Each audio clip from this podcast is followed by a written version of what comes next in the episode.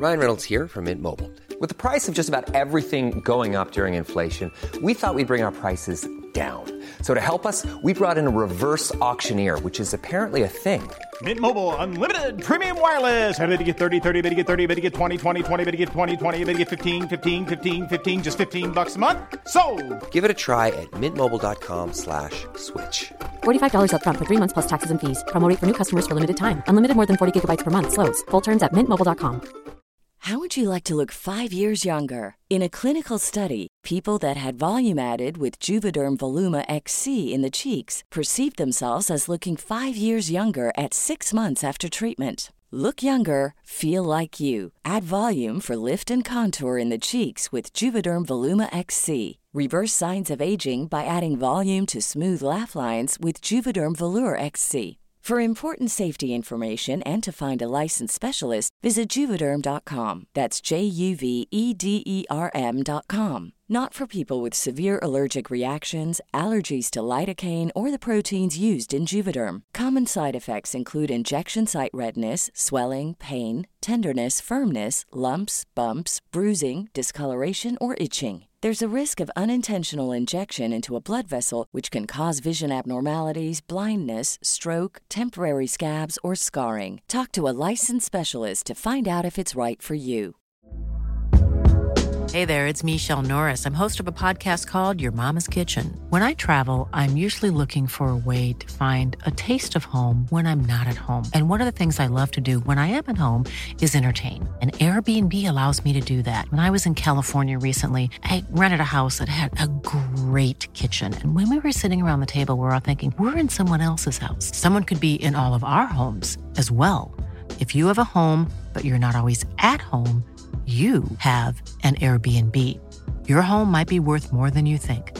Find out how much at airbnb.com/slash host.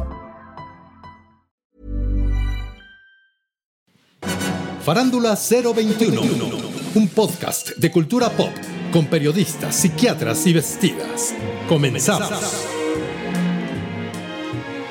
Damas y caballeros, sean bienvenidas y bienvenidos al episodio 111 y no es albur, es cabalístico. Un aplauso. Uno, uno, uno.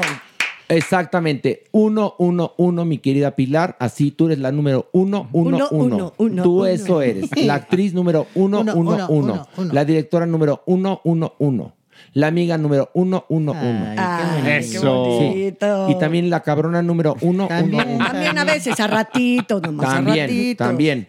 Porque mi Y yo Pilar, sí siento sí, siento. tú eres una mujer muy activa. Está merengón. presente. Muy contento de estar aquí. Y está Maní, güey. Bravo. Ay, pobrecito de usted. Oigan, y mañana estamos en Monterrey. Ey, qué emoción. Ay, wow. Pilar, Maniwi, Supermana, yo viajamos mañana muy temprano a Monterrey. Este, ya saben, estamos en el Teatro de la Ciudad, nosotros presentando nuestro juguete favorito que se llama Un Acto de Dios, una obra donde van a reír, van a gozar. Les aviso a toda la gente de Monterrey, todavía quedan algunos boletos y buenos. Así que 23 de mayo, sí, este 23 de mayo, o sea, mañana, Teatro de la Ciudad, 7.30, perdón, 7 y 9.30, boletos en Arema Tickets eh, o Arema MX, compren sus boletos Monterrey, mañana nos vamos a ver a los ojos, nos vamos a dar las manos, ahí va a estar mi Pilarica, Supermana, Maniwis y Moa haciendo un acto de Dios, una obra que les va a llenar el corazón y van a reír, reír, reír. Y es muy diferente a muchas porquerías que les llevan allá, gente de Monterrey.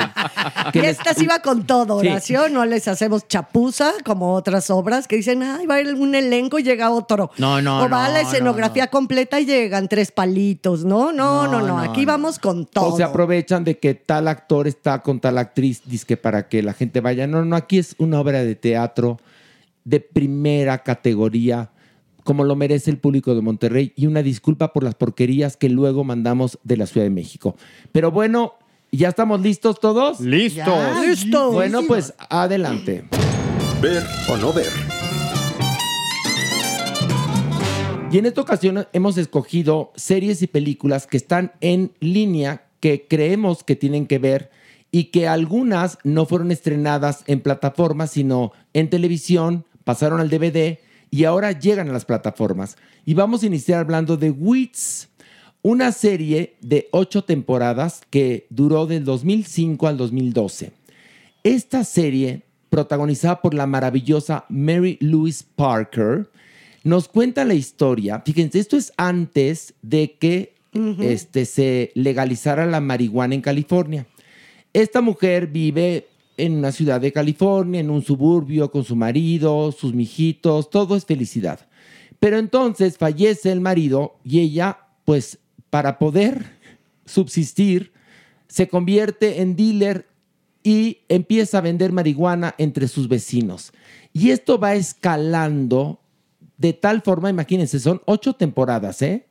Ya no les cuento, pero podría aplicarse con la marihuana, pero con la coca, con la metanfetamina, con lo que quieran. Vemos cómo va creciendo y convirtiéndose de alguna manera en un cártel y con qué personas se va relacionando, qué pasa con la familia, cómo es la sociedad estadounidense de doble moral que dice no a las drogas, pero que las consume. La verdad es que esta serie es un ejercicio de sociología y encima es comedia, o sea, es humor negro. Este, ¿qué quieren opinar al respecto? Pues bueno, que creo que a pesar del paso del tiempo es una eh, comedia muy actual. Creo que los valores que manejan, a pesar de pues que estamos viviendo tiempos totalmente distintos, podríamos sentirnos identificados, que podríamos pensar cuál es la realidad que estamos viviendo y verla reflejada ahí.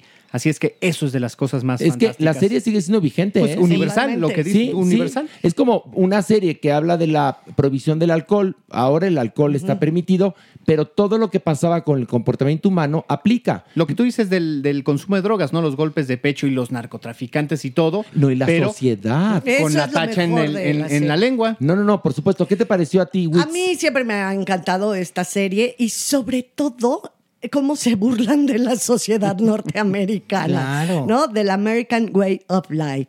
Entonces, ¿qué es lo que pasa? Que tú ves que todos tratan de ser, bueno, que es todo apariencia, a fin de cuentas, que tienen una cultura mínima, que son hipócritas, doble moral y que todos tratan de verse perfectos en un vecindario, ya sabes, este tipo de vecindarios Te digo, norteamericanos el suburbio divino. el suburbio divino, cuando en realidad atrás de cada una de las puertas de cada casa son un horror. No, vea, por favor, Y, el- sobre... y la comedia, perdón Horacio, que cómo manejan la comedia, te mueres de la risa en situaciones muy Fuertes, tremendas, muy fuertes. Yo diría que las cinco primeras temporadas son las mejores.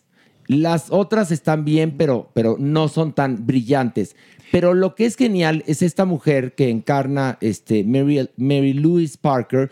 Es una ama de casa que no tiene idea de nada. Se le muere el marido y entonces se, se empieza a involucrar en esto momentáneamente para salir del paso cuando en verdad acaba metida hasta el cogote. Maniguis, ¿qué te pareció? Maniguis, esta es una de las primeras series tal cual las conocemos ahora, ¿no? No estábamos tan acostumbrados a ver eh, eh, historias así, en este formato. Y eso me parece sensacional. Y como bien lo dices, Maniguis, con temas que hoy por hoy, actuales, ¿eh? Sí, es que eran series que surgían para el cable. Entonces ahí se permitía, digamos, mayor eh, libertad. Y después, bueno, pues las plataformas ya son territorio libre. Bueno, eh, ver o no ver, merengón. Claro que ver. Maniwis. No, aclararira que sí. Pilar. No, pues como no, obviamente, súper verde. ¿Y saben qué? Como es de mota, vean la pacha. Te, te ríes más.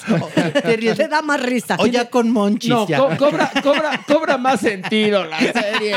¿Cómo le decían? El cigarrito que da risa. ¿Se Ándale, el cigarrito que da risa. Bueno, ahora vamos a hablar de una película que ya está en una conocida plataforma, que es una obra maestra de Pedro Almodóvar, Mujeres al borde de un ataque de nervios, que está en Netflix. Pilar, cuéntanos de qué va esta película filmada en 1988. Bueno, pues nos cuentan la historia de dos actores de doblaje, ¿no? De, de este, pues que se dedican a eso, tienen una relación íntima, estos dos actores. En realidad, pues él está casado, pero un día le habla por teléfono, le deja un mensaje en esas grabadoras de antes, ¿se acuerdan? Y le dice, pues que le haga su maletita porque él ya se tiene que ir, que ya no la quiere ver. Ella se pone muy mal, ella evidentemente no entiende nada, está embarazada también, entonces, o tiene la sospecha al principio de la película que está embarazada y quiere deshacerse de todo. A su vida, a partir de esto, empiezan a llegar un carnaval de personajes que la van a poner en las situaciones más increíbles, inverosímiles del planeta Tierra.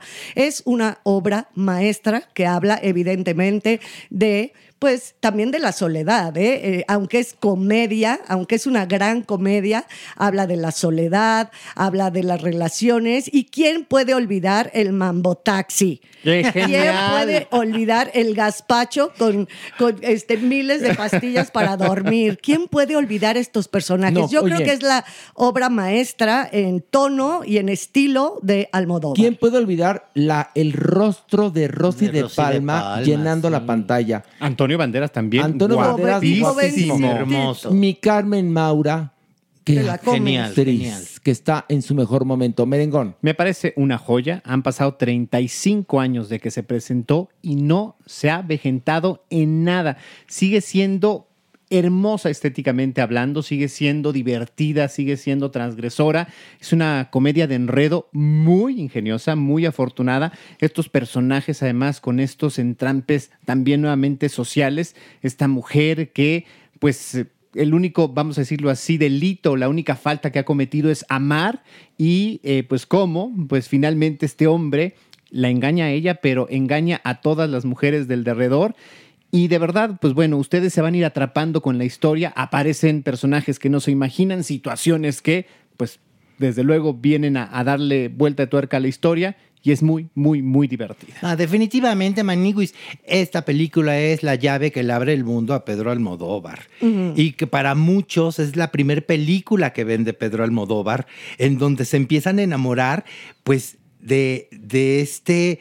De este sello tan característico. estética y su estilo. De su estilo, de estos colores llamativos, de esta música también sensacional, ¿no? Que, que utiliza Pedro Bueno, ¿y Almodóvar. sabes por qué, Maniguis? Porque es la primera película de Almodóvar que es nominada al Oscar. Oscar, claro. Entonces, llegan todos al Oscar. Es más, Antonio Banderas cuenta que él no hablaba inglés y que fue con el contingente de esta película al Oscar y ahí consiguió su primer este, contrato ya Qué que maravilla. alguien le dijo, yo quiero ser tu agente. Qué y maravilla. cuando Antonio Banderas empezó a filmar en inglés, no hablaba inglés. No, no, no.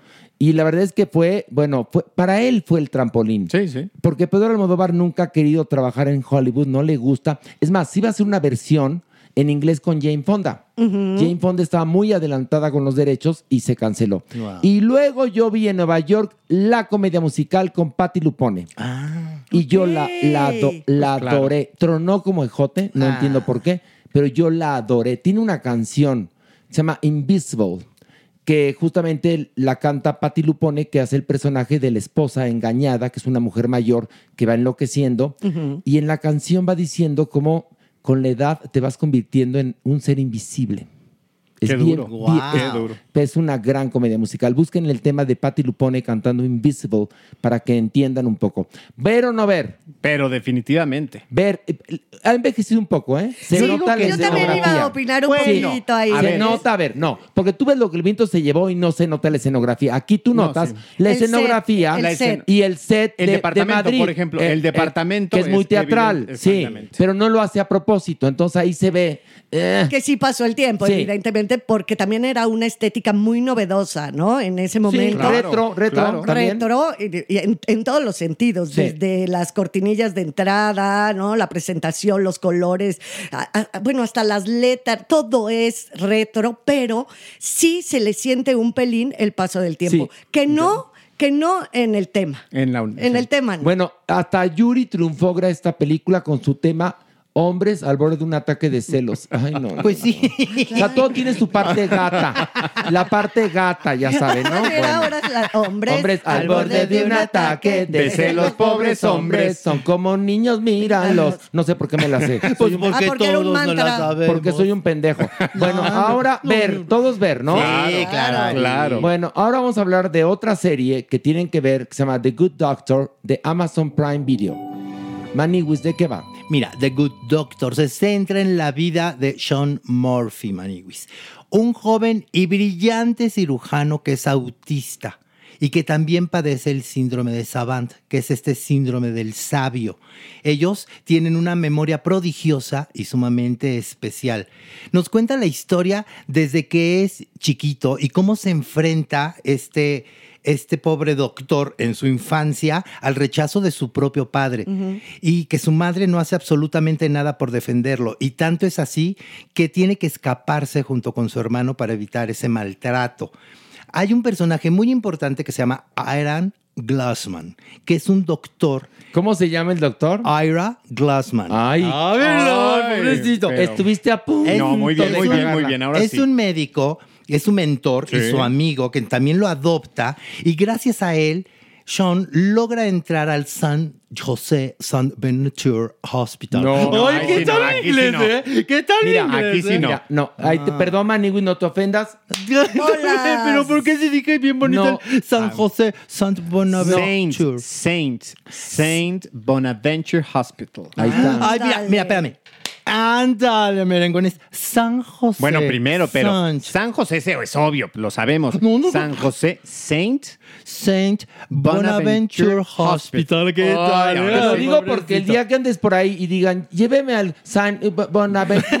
No, pues ya me Te van a llevar al, al Buenaventura Antro o al Motel Buenaventura. O si está en Miami, a la Aventura Mall.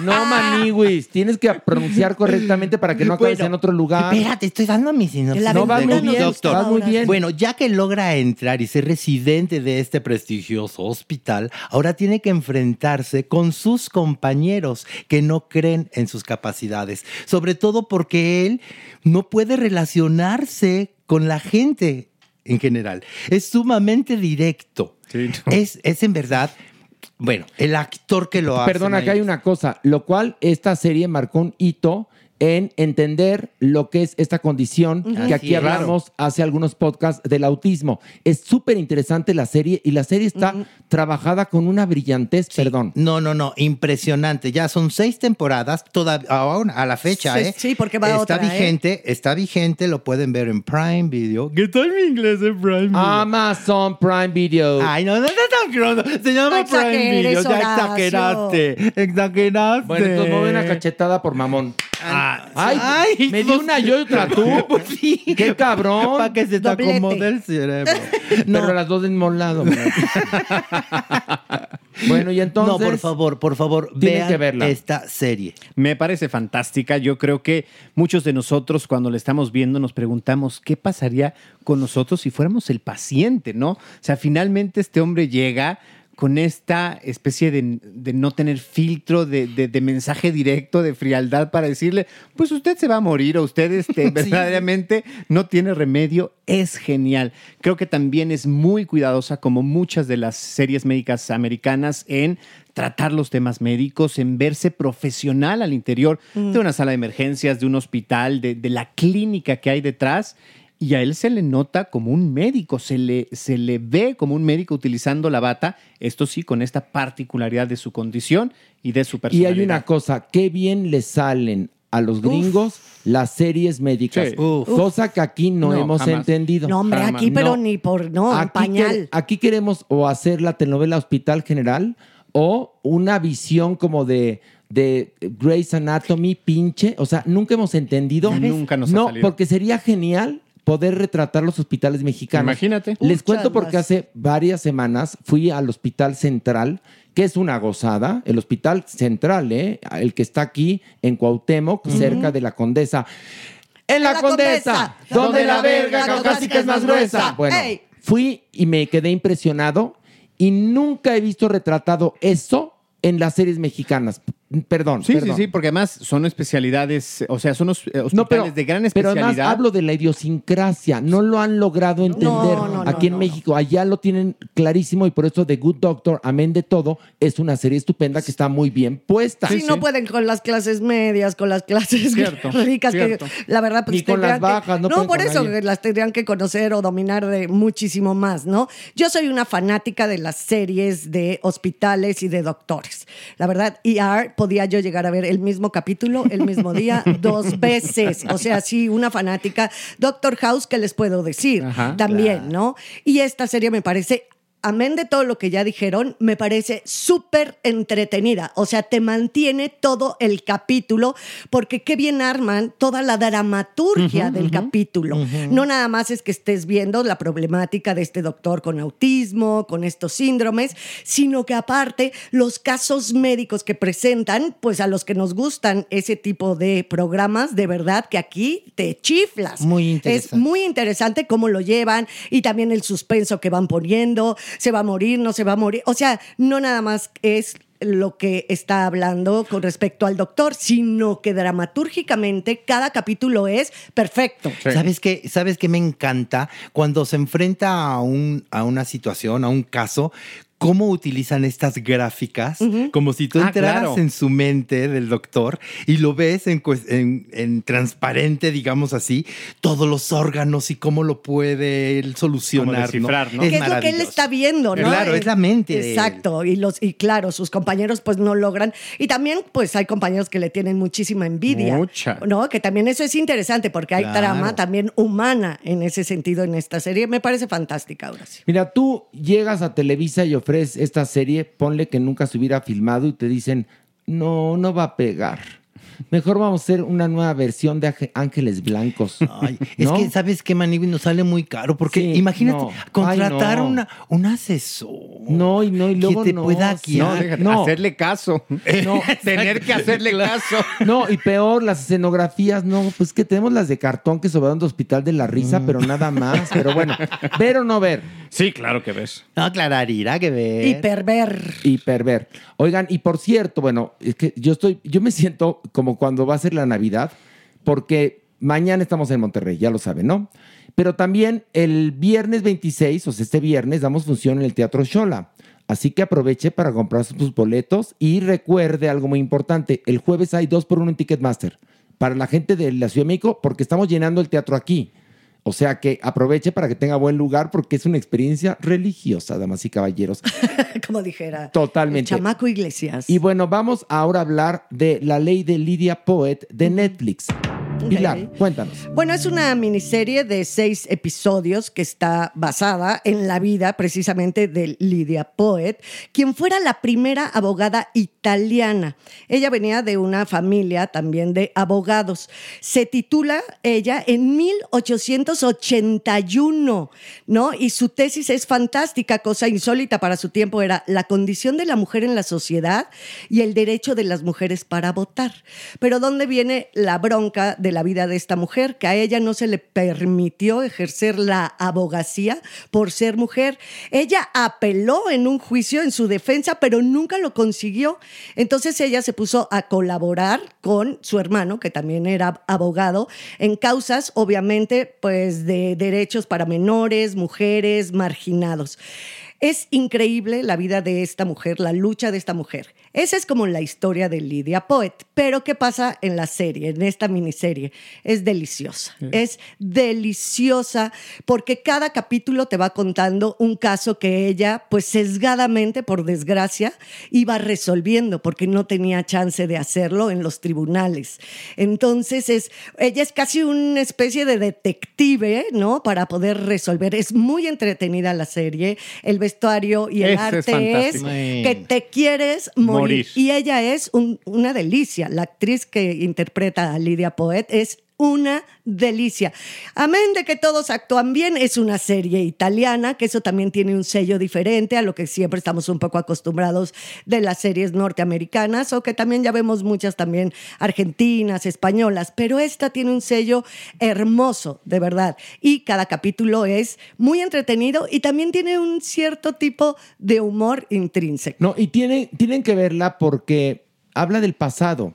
Actualmente con las series y con las películas que están tratando de darle su lugar a todo mundo, se ha olvidado que las mujeres lucharon y muchísimo y que los eh, afroamericanos lucharon y que los afroeuropeos lucharon y fueron esclavizados. Se ha olvidado del, de- del trato a los homosexuales, lesbianas. O sea, todo esto se ha olvidado en aras de que haya una nueva eh, normatividad de alguna manera. Qué Pero padre, entonces la gente piensa que siempre fue así, que las mujeres podían ser abogadas siempre, que no había problema. Imagínense que, digamos, relativamente hace poco tiempo las mujeres pudieron votar en nuestro país. ¿No es absurdo? Absurdo, O sea, totalmente. que no votaran.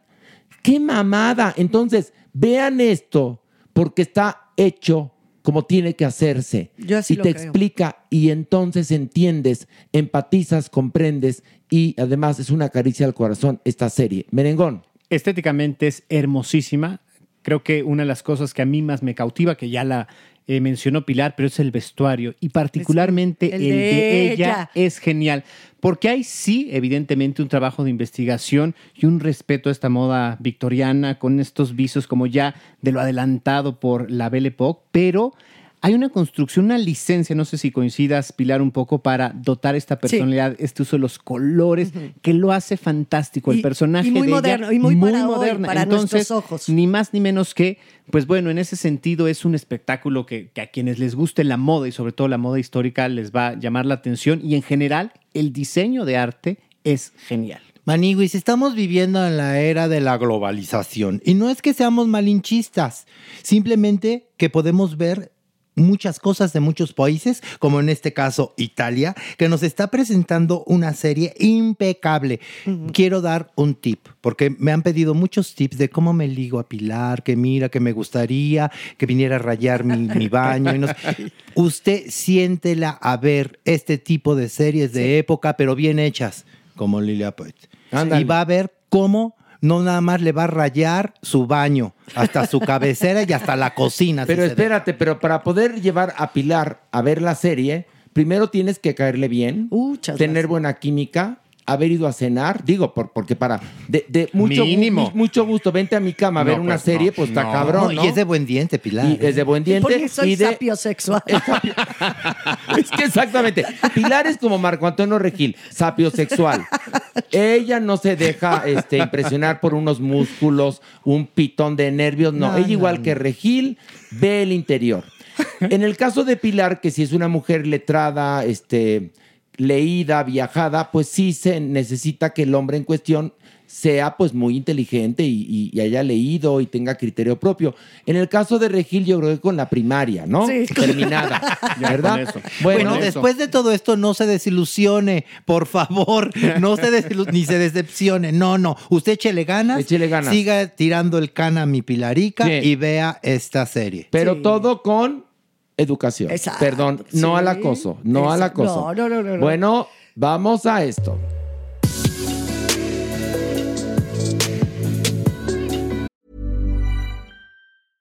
Hey, I'm Ryan Reynolds. At Mint Mobile, we like to do the opposite of what Big Wireless does. They charge you a lot, we charge you a little. So naturally, when they announced they'd be raising their prices due to inflation, we decided to deflate our prices due to not hating you. That's right. We're cutting the price of Mint Unlimited from $30 a month to just $15 a month. Give it a try at mintmobile.com slash switch. $45 upfront for three months plus taxes and fees. Promo rate for new customers for limited time. Unlimited more than 40 gigabytes per month. Slows. Full terms at mintmobile.com. How would you like to look five years younger? In a clinical study, people that had volume added with Juvederm Voluma XC in the cheeks perceived themselves as looking five years younger at six months after treatment. Look younger, feel like you. Add volume for lift and contour in the cheeks with Juvederm Voluma XC. Reverse signs of aging by adding volume to smooth laugh lines with Juvederm Volure XC. For important safety information and to find a licensed specialist, visit juvederm.com. That's J U V E D E R M.com. Not for people with severe allergic reactions, allergies to lidocaine, or the proteins used in Juvederm. Common side effects include injection site redness, swelling, pain, tenderness, firmness, lumps, bumps, bruising, discoloration, or itching. There's a risk of unintentional injection into a blood vessel, which can cause vision abnormalities, blindness, stroke, temporary scabs, or scarring. Talk to a licensed specialist to find out if it's right for you. I'm Sandra, and I'm just the professional your small business was looking for. But you didn't hire me because you didn't use LinkedIn jobs. LinkedIn has professionals you can't find anywhere else, including those who aren't actively looking for a new job but might be open to the perfect role, like me. In a given month, over 70% of LinkedIn users don't visit other leading job sites. So if you're not looking on LinkedIn, you'll miss out on great candidates like Sandra. Start hiring professionals like a professional. Post your free job on linkedin.com/people today.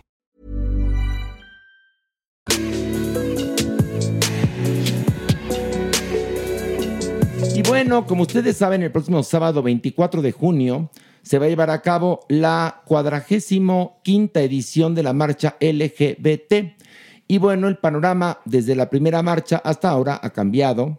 Antes era muy poquita gente con mucho valor. Ahora es, bueno, un negociazazo. Y entonces este negociazazo de dinero rosa ha generado una cosa horrenda que se llama envidia. Y hay diversos grupos que están pujando y están en pugna por quedarse con este botín. Para esto está con nosotros, para darnos luz al respecto de este panorama que no hace más que demostrarnos que la gente se divide en gente buena y gente mala. Está el periodista Omar Ramos.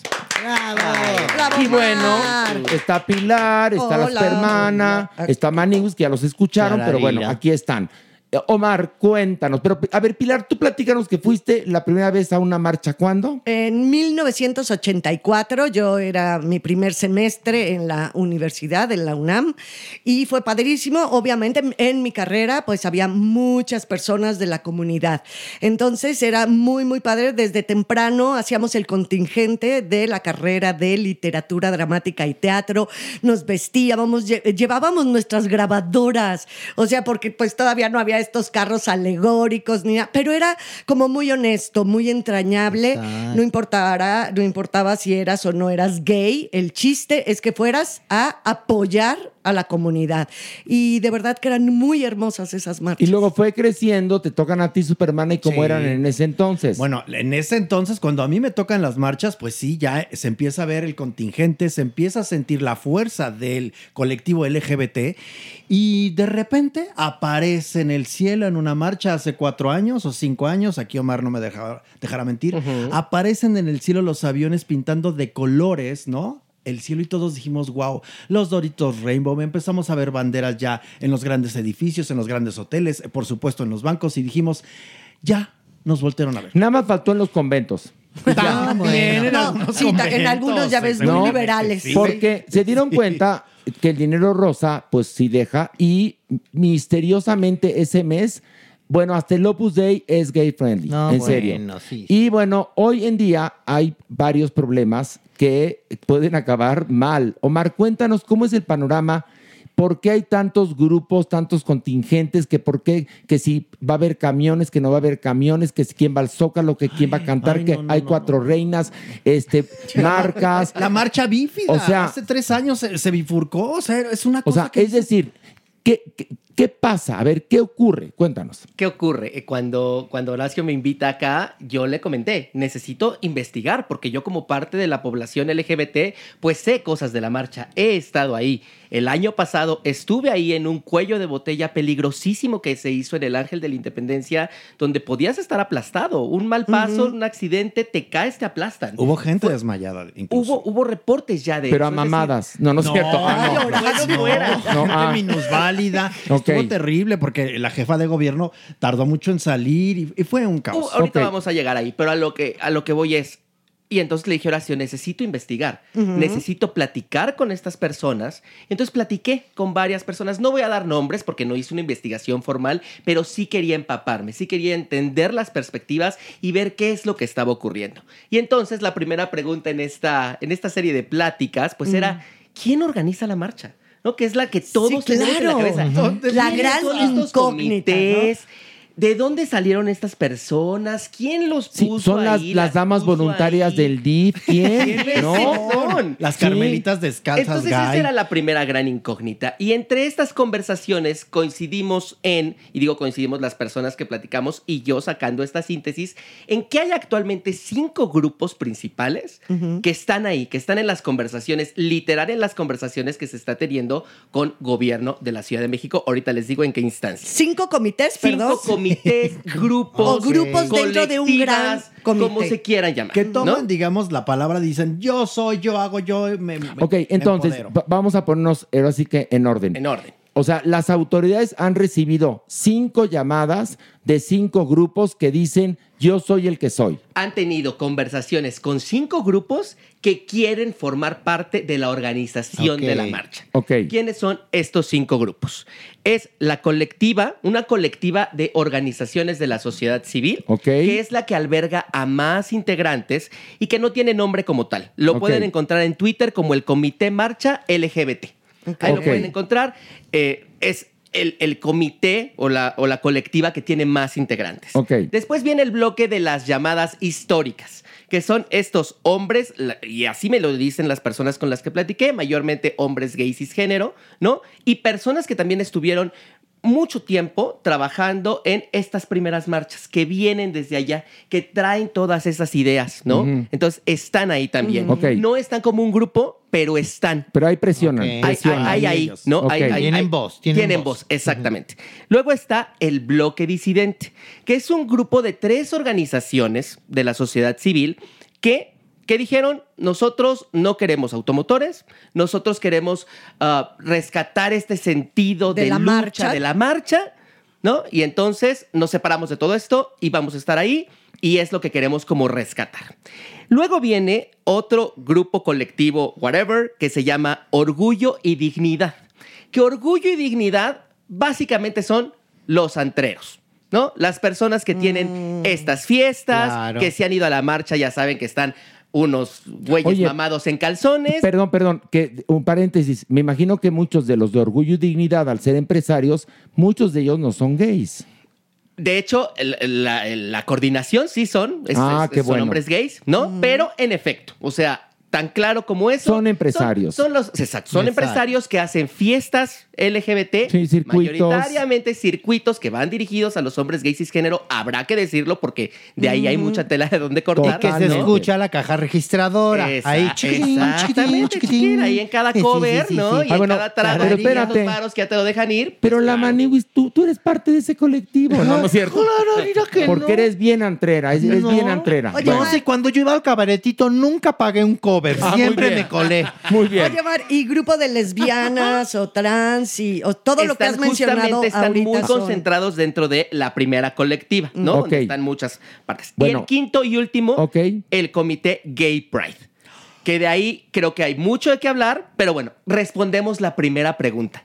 ¿Quiénes son estas personas que están, entre comillas, organizando o queriendo organizar esta marcha? De ahí ya entramos a un primer gran problema. Cinco grupos con cinco intereses y perspectivas distintas. Diferentes. Entonces, desde ahí ya arrancamos un camino que créanme está Espinoso. de total locura. Y Sí. más que nunca, ríspido ahora. Más que otros ahora. años.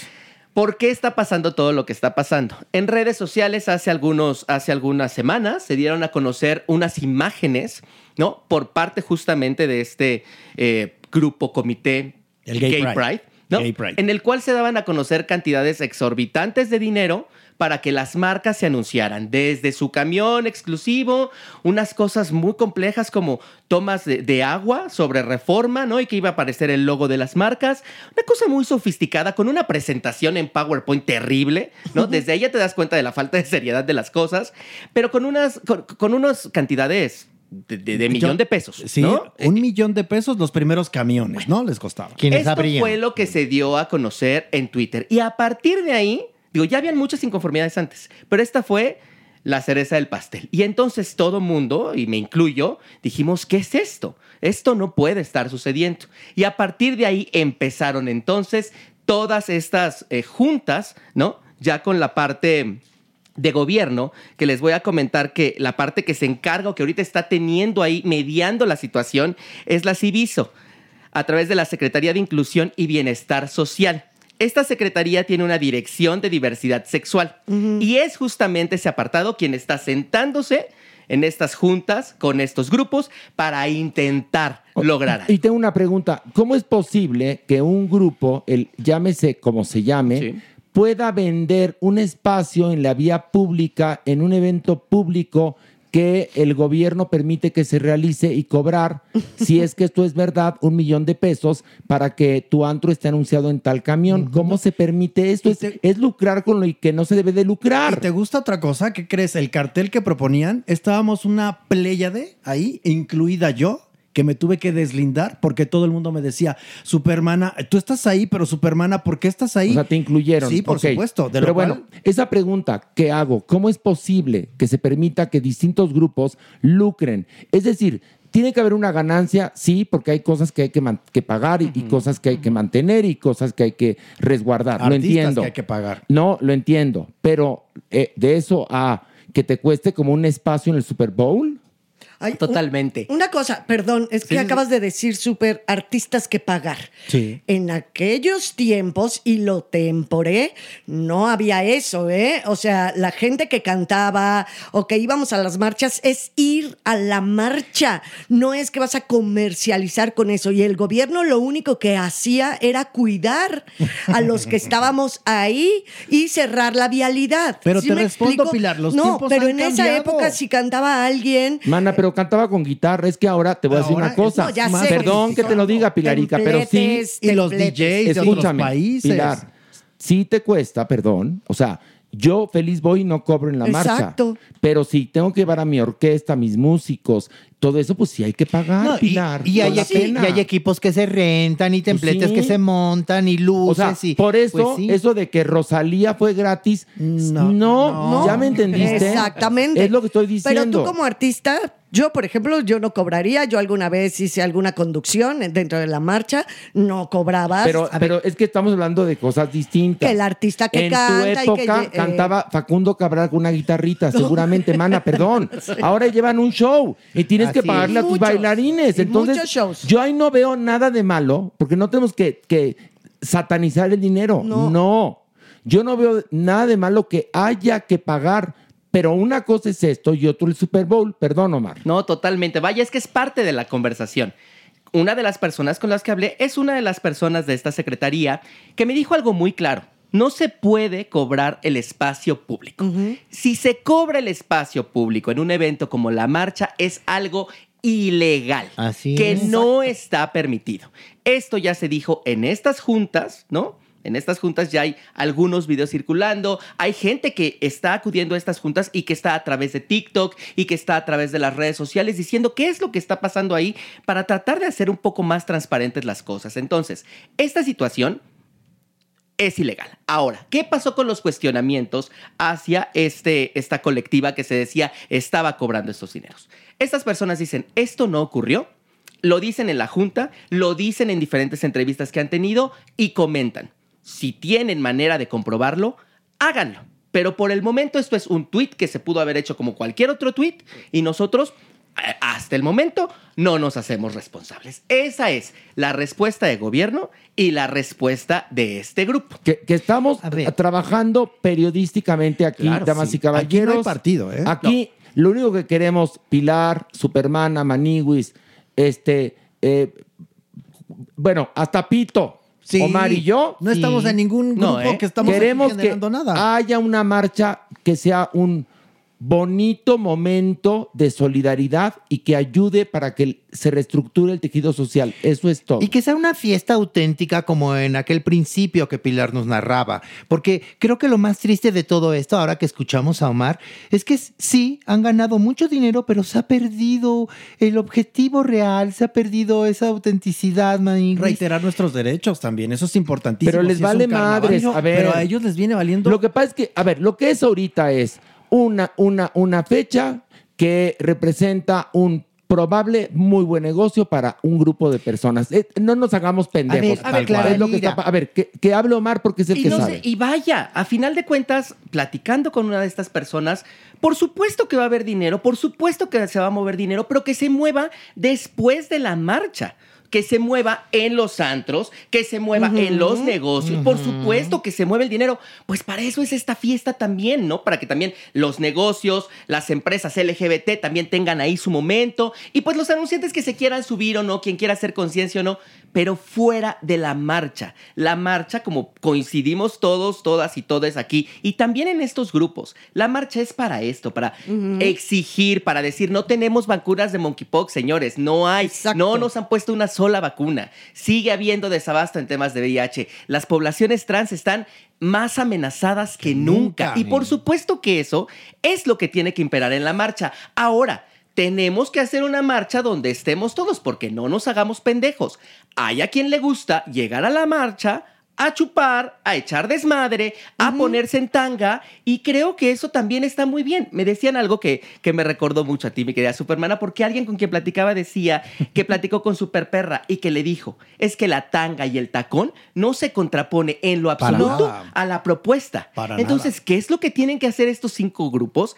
Bajarle a su ego, ponerse a pensar en una marcha para todos. Ok, si quieren pasar y que se lancen todos estos mensajes en todas las marchas a nivel internacional en las capitales LGBT del mundo, San Francisco, Nueva York, Los Ángeles, etcétera, etcétera, etcétera, siempre arrancan las organizaciones de la sociedad civil, arrancan las lesbianas en motocicleta, es. que es un clásico del mundo, y, y desfilan horas, horas, y horas Horas. y horas. Por eso son las marchas. Y ya en la noche o más tarde, pues ahí van los, los, los carros, los templetes, los automotores, como les gusta mucho decirles Ahora. acá.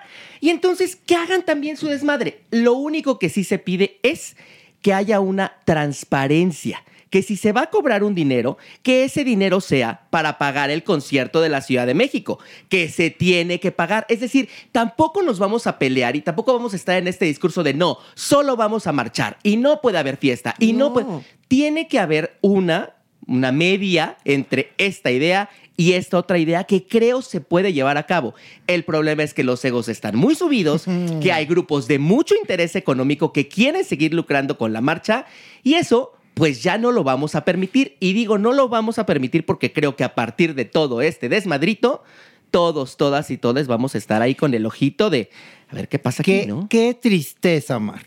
Porque si sí lo- estos cinco grupos organizadores no se pueden organizar, ¿cómo quieres que se organicen el resto? Y sabes lo único que me hace pensar, Omar, esto es que esto ya existía desde hace mucho claro. y el enojo es que ahora es visible. Porque obviamente se les descubrió. Claro. O sea, la, la gallina, la gallina de los huevos de oro asomó la cabeza. Y eso, la gente que, que tomaba pues ventaja malmente, ¿no? Mal de, de, de toda esta ver, No, es pequeño, ahora sí tú. Ay, la es el gente- coraje. Espérate, la gente que tomaba ventaja Del malmente. Del mal. con maldad, con maldad Y o Horacio. con, o con dolo. Pero Horacio, no, es que no puedo hablar del coraje que lo No, ya, tengo espérate. atorado. Ahorita te lo bajo, mira. No, ya. Ya, ya traga, traga, traga, traga. Yo, mira, Traga. nada más porque no tengo dinero no voy a poder comprar un automotor para que no a los correctivos. Oiga, no, pero hay una cosa que tiene la Maniwis razón. Esto viene ocurriendo desde hace mucho Sí, tiempo. No en balde hoy por hoy es un tesoro que todo mundo quiere. ¿Quieren que les dé un dato hermoso? Por favor. Y del único nombre, porque si se han dado cuenta, yo no he dado nombre. No has dado el nombres. único nombre que voy a dar es el de Juan Jacobo Hernández. Que básicamente estamos hablando de este tema por Juan Jacobo Hernández. El padre que es de- del un histórico y movimiento. es el padre de, Del movimiento de todo LGBT. esto. Entonces, en su cuenta de Twitter comenta que eh, la aparición de los automotores tiene cuanto menos 23 años y que la primera plataforma, que donde estaba trepado él y otras tantas, ¿no?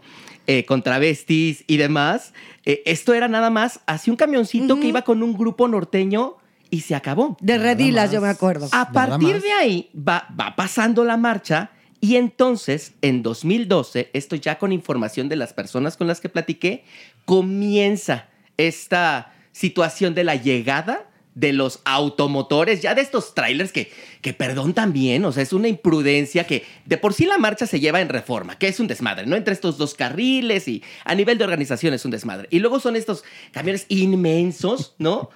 No, de- casi, espérame. oye, espérate, ¿Cómo casi de, que de los de doble caja que no han Y prohibido. te doy un dato hermoso también, como dice aquí mi Omar Adorado. Esos trailers enormes, gigantes, que eran barcos, que eran sueños, castillos enormes, electrocutados. Porque, ¿qué crees? Esta ciudad todavía tiene cables. Mm. Sí, mi amor. Siempre nos llueve y entonces nunca faltó aquel gogo stripper bailando Que que, salió volando quemado. Eso, Bueno. año con año. Pero aquí hay algo que también es muy importante. Este, ¿cómo vamos a lograr? Yo estaba pensando en los diputados que se madrean en los congresos en el mundo, pero bueno, son de partidos diferentes. Aquí, ¿cómo vamos a lograr que nos eh, pongamos de acuerdo si venimos de lugares diferentes también? Porque el, el propio nombre de cada colectivo te marca un poco la tendencia.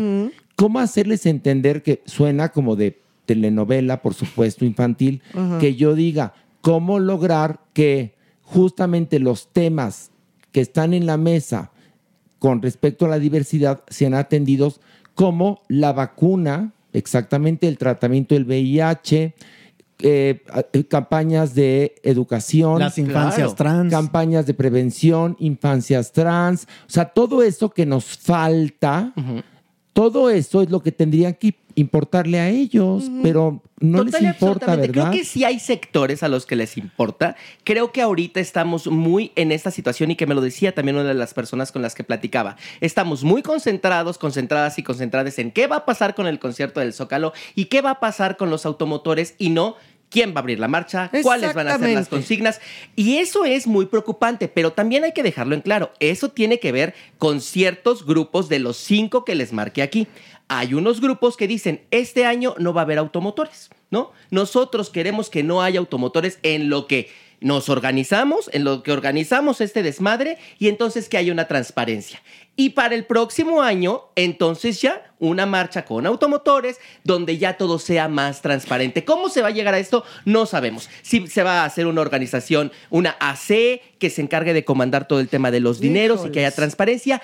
¿Cómo le vamos a hacer? No sabemos, pero los planteamientos ahí están. Pero, ¿qué sucede? A ver, si hay un comité que dice no automotores y si hay otro comité que sí los está apoyando, ¿qué va a suceder cuando llegue el automotor? No, a ver. o sea, se les van... No, tendría que haber un comité nombrado por la jefa de gobierno con una persona que sea incorruptible. ¿Por qué? o sea, les digo una cosa. Me la estás poniendo La muy bueno. telenovela infantil de Horacio. Bueno, Nada más mi- tenemos un mes para organizarnos, Bueno, papacito digo, en un escenario ideal tendría que ser Sí, así. claro. Que el gobierno o el alcalde o quien le toque en cada localidad tenga una persona que se encargue de eso y que trate con los grupos y que se haga de una manera en la cual haya beneficios y no haya costos altos. Mi Horacito, pero si hoy por hoy, si tú perteneces a un comité, los del otro comité te hacen la boca chueca y te voltean la cara. No, pero por porque eso- ya eres de otro equipo. Pero por eso hablo de un comité gubernamental que es el que daría los permisos. Porque por además eso. todo un asunto también, porque entonces se dice que la marcha ser un movimiento apolítico en el sentido de partido, Eh, así tendría no que ser. puede estar el Así gobierno. tendría Sin que embargo, por ejemplo, ahorita lo que les decía de esta instancia que se está encargando la Civiso de dar esta eh, estos Canales lineamientos, de dar esta, eh, de este comunicación. seguimiento, ¿no? Para que no se vuelva esto una bomba. eh, pues así tendría, yo sí creo que tendría que haber un mayor interés, porque aparte esta es la otra los organiz- la- estos comités dicen que esta instancia igual ya está muy tibia, ¿no? Que justamente no hace estos cuestionamientos, no hace estas situaciones. Ellos lo que argumentan es que tienen limitaciones y quien realmente se encarga del tema de la marcha es Secretaría de Gobierno. O sea, todos estos grupos ya se supone que con una organización, en algunos días, o quizás ahorita que nosotros estamos platicando, en algún momento ya se van a sentar para decirles a estos comités. Y entonces, ¿a qué llegamos? ¿No? Yo lo que creo es que el gobierno tendría que estar más involucrado y le debería de importar un poco Bu- más Bueno, Omar, totalmente. ¿Por para qué? poner orden aquí. A ver, ¿no? te explico por qué. Porque es, es la cara de México ante la diversidad frente al mundo. Yo no, yo no entiendo cómo vamos a llegar a un evento como los que se hacen en Nueva York. Yo no entiendo cómo vamos a llegar a un evento a los que hacen en Londres. Porque ahí si no sí hay tenemos- coordinación. Exacto. Ahí sí hay un interés por parte del gobierno, aunque recordemos que una marcha es manifestación social en contra del poder, ¿no? Entonces a mí no me gusta esto, voy y me... y Bueno, me- digamos que esto me- ya no es una marcha, digamos que es un... una fiesta. Es ha cambiado. también. Ha Ándale. cambiado. Ya Porque qué diferencia, perdón que los interrumpa, de la marcha del 8 de marzo, que es la, eh, la del Día de la Mujer, es completamente hoy por hoy sí, sí, otro espíritu, Sí, es claro. otra cosa. Pero es una marcha valor, joven. Es, un- Es no, una esa marcha es la joven. otra. Está empezando. Gracias, mi amor. Yo voy cada año. Es una no, marcha no, ya sé, pero lo que te quiero decir es que acá tenemos, pero de verdad, mucho que aprender de otras latitudes. Y hay ya otra tendríamos que cosa. haber encontrado un, un conecte Mira, con el Pilar, gobierno. si en esa marcha que tú dices que tienes toda la razón, que es una marcha como tendría que serlo, alguien descubriera la probabilidad de algún negocio. Dios mío. Se va a armar, claro. Sucederá. Manita, no te cuento en lo que se convierte. Sí, claro. Porque el dinero cambia a las personas. Y ya no sería quizás factible por la circunstancia en la que estamos, ¿no? Porque ya te ponen el, el celular enfrente, porque ya estás registrando todo lo que pasa. En ese momento todo el mundo se entera. Creo que lo que dice la Superman aquí es clave.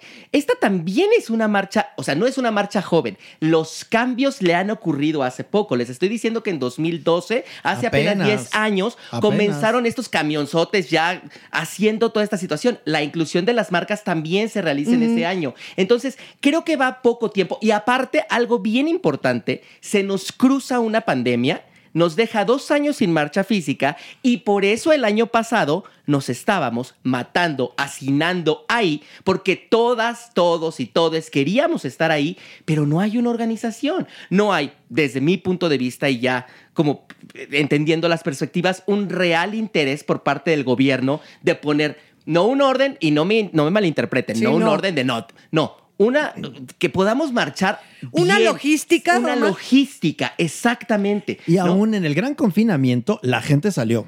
O sea, nosotros sí estuvimos en el World Trade Center transmitiendo, y hicimos una marcha Sí, virtual. Y sí, la marcha virtual, a por notar supuesto.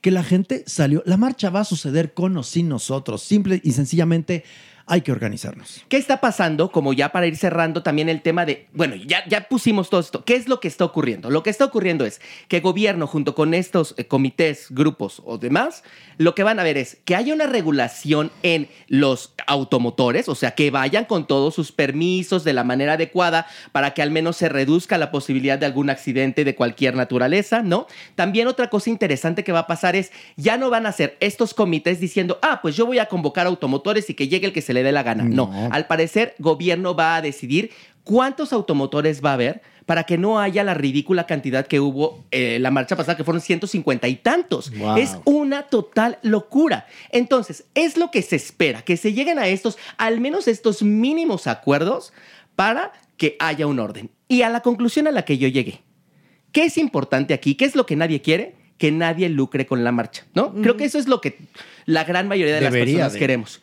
¿Qué es lo que tiene que pasar O- ahí? ojo, perdón. Yo estoy a favor de que lucre eh, la gente que trabaja en la marcha. No, y para la organización Sí. de la marcha, por supuesto. Tienen que lucrar. Sí, no, por supuesto, para pagar ahí, esas ahí por eso mi discusión con Pilar de sí que el tiene artista, que pagar el eh, artista. artista tiene que, que tiene que cobrar a lo mejor Paulina Rubio viene gratis pero todo su show pues va a costar entonces que hay el dinero para eso y que encima lo cual sería monísimo Sí. que el copetito que sobrara se fuera para la clínica Condesa por Claro, para las organizaciones de la sociedad civil, por supuesto. O para las que- próximas organizaciones de la misma Y marcha. para eso tiene que haber una transparencia, por supuesto. Que todo eso que se le vaya a cobrar a las marcas, porque ¿quién es quien pondría el dinero? Pues las marcas, que vayan a la marcha, pero de manera organizada y transparente se pueda llegar ahí, ¿no? Y, y otra cosa, y que la persona que se va a encargar de llevar esa relación entre contingentes, colectivos y autoridades no se convierte eventualmente en una Elvester Gordillo.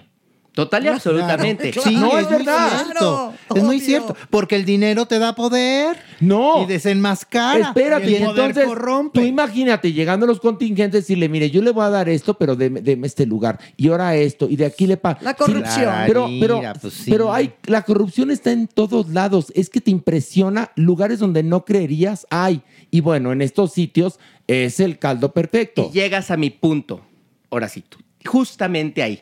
¿Qué es lo que podemos hacer en este momento para todas estas personas que sí son unos miserables, unas miserables, quienes quieran lucrar este año con la marcha? Ahorita platicando con todas estas personas, pues yo decía, bueno, pero ¿y qué hacemos? Porque si este grupo dice, no, yo no publiqué eso, y está en todo su derecho a decir, este igual es un tweet que, que en efecto alguien creó, pero ¿y si sí? ¿Qué es lo que me dijo la parte de gobierno? Hay que denunciar. Y a mí me pareció eso algo muy interesante, porque realmente a quién hay que mandarle esta información? ¿A las marcas? A las marcas que se acercan, yo conozco un montón de amigos que dicen, oigan, estoy trabajando en tal empresa y quiero acercarme, pero no sé ni quién es el comité, ni quién está organizando. Y de repente, que se envíen mensajes en los que se diga, el espacio público no se puede cobrar, si te están cobrando por entrar a la marcha, denuncia, ¿no? Hasta que se llegue a un acuerdo de... si Estoy de acuerdo. demás. Va- vamos perfecto. ¿Qué más? Entonces, los caminos no fueron muy claros. Esto pasó hace algunos días. Investiguen, chequen, vayan a la Civiso, que es la Secretaría de Inclusión y Bienestar Social. Ahí busquen la Dirección de Diversidad Sexual y Derechos Humanos. Y si ustedes tienen, saben de alguien que les están cobrando este millón de pesos, vayan ahí, quéjense y vean la manera de denunciar, porque esa es la única forma en la que vamos a descubrir a estos charlatanes, a estas charlatanas que quieran lucrar con la marcha y que no se van. Porque ser Claro. gay, lesbiana, trans, bisexual, es decir, pertenecer a la diversidad, no te hace inmediatamente buena persona. Hay No, gente no, no, buena no. y gente mala de todos tipos, colores y sabores. Entonces, recordemos además por qué surgió esta marcha. Si no lo saben, investiguenlo. No surgió como una fiesta, surgió para exigir derechos que no se tenían en ese entonces. Y bueno, Omar, gracias. No, al contrario, Gracias, gracias por, por darnos luz. Sí, y bueno, para que verdad. vean que esto es un pedacito del gran rompecabezas que se... eh, que, que a final de cuentas conforma a nuestro país, que es plural y los seres humanos, donde hay dos seres humanos hay discusión. Dígame, Pilar. Exactamente, Horacio, que me parece increíble tu, lo que acabas de No, pues decir. sí. No, somos, eso es la diversidad, a fin de cuentas. Eso es. Y también hay que salir con una conciencia más grande ahora que vayamos a la marcha. Creo Totalmente. que con mucho más corazón y defendiendo realmente los derechos y, no nada más por querer vender la marca en el Y camino. hay otra cosa, también existen muchas autoridades que tienen que ver con estos temas que son homófobas o que desprecian a la diversidad. Entonces también te hacen el camino más tortuoso. También hay que reconocer eso, ¿eh? Totalmente. O sea, yo he visto, eh, me ha tocado a lo largo de la vida ir del, del- ahora sí que de la mano y del brazo de Supermana y ver cómo la tratan sí. y cómo me tratan a mí y pues nunca nos dejamos. Nunca. ¿Verdad? Bueno, Hay que dejar. Bien. ahí está. Vigilemos, vigilemos Gracias, Omar. Ramos. Gracias. Lorenzo. Nuestra adopción responsable. Y bueno, otra vez, otro aplauso para mi Superman Bravo. precioso. Bravo. Bravo. ¿Por qué Maniwis? A ver. ¿Qué? No, Pues, sí. Está bien. A ver, Está mira, bien, a mí me gusta Un aplaudir. aplauso. Ahí está. ¿Ves? Qué bonito. Y bueno, Supermana, adopción responsable esta semana. Bueno, pues esta semana les traigo a Nala. Nala, la verdad es que es de estos seres que cuando tú No, los ves no, dices, no. Esto es, esto es como cuasi duende. Espérame, no, no, no. Nala es cuasi Nala duende. salió de un cuento infantil. Es una belleza. Exacto. Podría Son- ser justamente de eh, quien lleve un cuento infantil, Nala, porque No, es ¿sabes qué? fantástica, la Nala- protagonista de Ah, un No, cuento. la protagonista de la nueva versión de La vida secreta de las mascotas. Exacto. Qué Bueno, divina. pues la historia de Nala es la siguiente. Resulta que Jazz salía del trabajo, Yasmín, la que lleva los destinos de Salvando Huellitas Peludas, y entonces resulta que ve a una perrita, ¿no? Que está en estado, pues... Embarazada. Exactamente. Esperando perritos. Ella decide bajarse del transporte público, Yasmín, para alcanzar a la perrita. Después, ya que estuvo cerca de la perrita, ¿de quién es esta perrita? Y todo el mundo decía, no, pues la perra ahí anda. Ahí anda en la calle. Mm. La perrita presentaba sarna, obviamente estaba embarazada, tiene en su orejita una cosita ahí como extraña. Ella muy, pero muy asusada. O sea, ella no se dejaba agarrar y siempre es como muy cuidadosa. Pues obviamente. Porque seguramente La le pegaban, pues la la maltrataban. maltrataron, en fin. claro. Nala es hembra, siete meses aproximadamente, es eh, talla mediana, es muy cariñosa, obediente y ahora pues ya tiene más confianza con los humanos. Entonces, pues Nala ahora es que es la luz de ahí del albergue de Salvando Agüitas Peludas, pero lo más importante de ella es que sonríe. Así o sea, es. Nala, cuando, si usted llega a conocerle, cuando se acerca y él, ella de verdad que sonríe, es un animal Mira, mágico. Ahí lo van a ver en la foto porque está sonriendo. Sí, va a estar en nuestra Imagínense, imagínense llegar a su casa y que le ilumine esa sonrisa de Nala. De verdad, son angelitos de cuatro patas. Y si tenemos la posibilidad de cambiarles la vida y permitirles que ellos nos la cambien a nosotros, ¿por qué no hacerlo? Exactamente. Ay, que duerman calientitos. Ay, no, bueno. Ay, damas y caballeros. Yo estoy nervioso porque mañana nos presentamos en Monterrey. Estoy muy emocionado. Es más emoción que nervio, ¿no? Estoy No, sí nervio, emocionado porque, nervio. Yo bueno, tengo mucha emoción. mañana 23 de mayo, como ustedes lo saben, mañana martes 23 de mayo estamos en el Teatro de la Ciudad. Dos funciones, 7 y 9.30. Todavía hay algunos boletos y buenos. Así que vaya a la taquilla del Teatro de la Ciudad en Monterrey o en Arema MX, hay Arema Tickets. Estamos felices, la supermana Maniwis y yo, de llegar a Monterrey con esta obra de teatro. Gracias, gracias, gracias. Y vamos a esto. La, sección. Y que pido preguntas para el cuerpo y la gente, la gente, fíjate, mira, no te conocen, ¿eh? Pero la gente te quiere mi cuerpo. No saben que eres depredador. ¿Eh, cuerpito? ¿Qué? Oigan. Bueno, un aplauso, un aplauso Sí, al un cuerpo, al aplauso. cuerpo. Fue, ay, pero fuerte. Bravo. Porque, Bel, apláudele. Porque co- como sea, pues merece su aplauso el Sí, cuerpo. sí, sí. ¿Cómo estás, cuerpo? Oigan, muy contento. Llévenme a Monterrey, por favor. Pero Ándale. Me encanta. Ándale, vamos a llevar a Monterrey. Ándale. Pongo mi cuerpo pop y ahí Bueno. pongo mi tienda. No, mi amor, nada más paga el del boleto y ya te vienes con No, nosotros. bien se quiere tragar todo lo de miel me sabe. Uy, te conozco, te conozco. Oigan, bueno, pues mira, aquí dice Eric Obed eh, que el doctor Cuerpo nos explique y diga todo acerca del poliamor. A ver, di lo más importante. El poliamor consiste en una serie de interacciones entre diversas personas en donde todos son conscientes de la relación que se tienen entre sí. Funcionan como un sistema, Horacio. Puede ser un sistema triangulado, es decir, todos tenemos una relación entre todos. Puede ser un sistema en V, es decir, yo tengo relación contigo y contigo, pero ustedes no necesariamente tienen. Es decir, son sistemas tanto abiertos como sistemas cerrados. La idea, y esto es muy importante, querida audiencia, la idea de poliamor es que todos tienen conocimiento de, las relaciones que tienen los demás. Si no es así, es putería. Ok, ver, y entonces poliamor a partir de tres. A partir de tres y puede ser un sistema triangular, No, cuadrangular, complejo, y muy poligonal. complejo. Porque te acuerdas de unas, unas amigas que teníamos que eran este menacheras.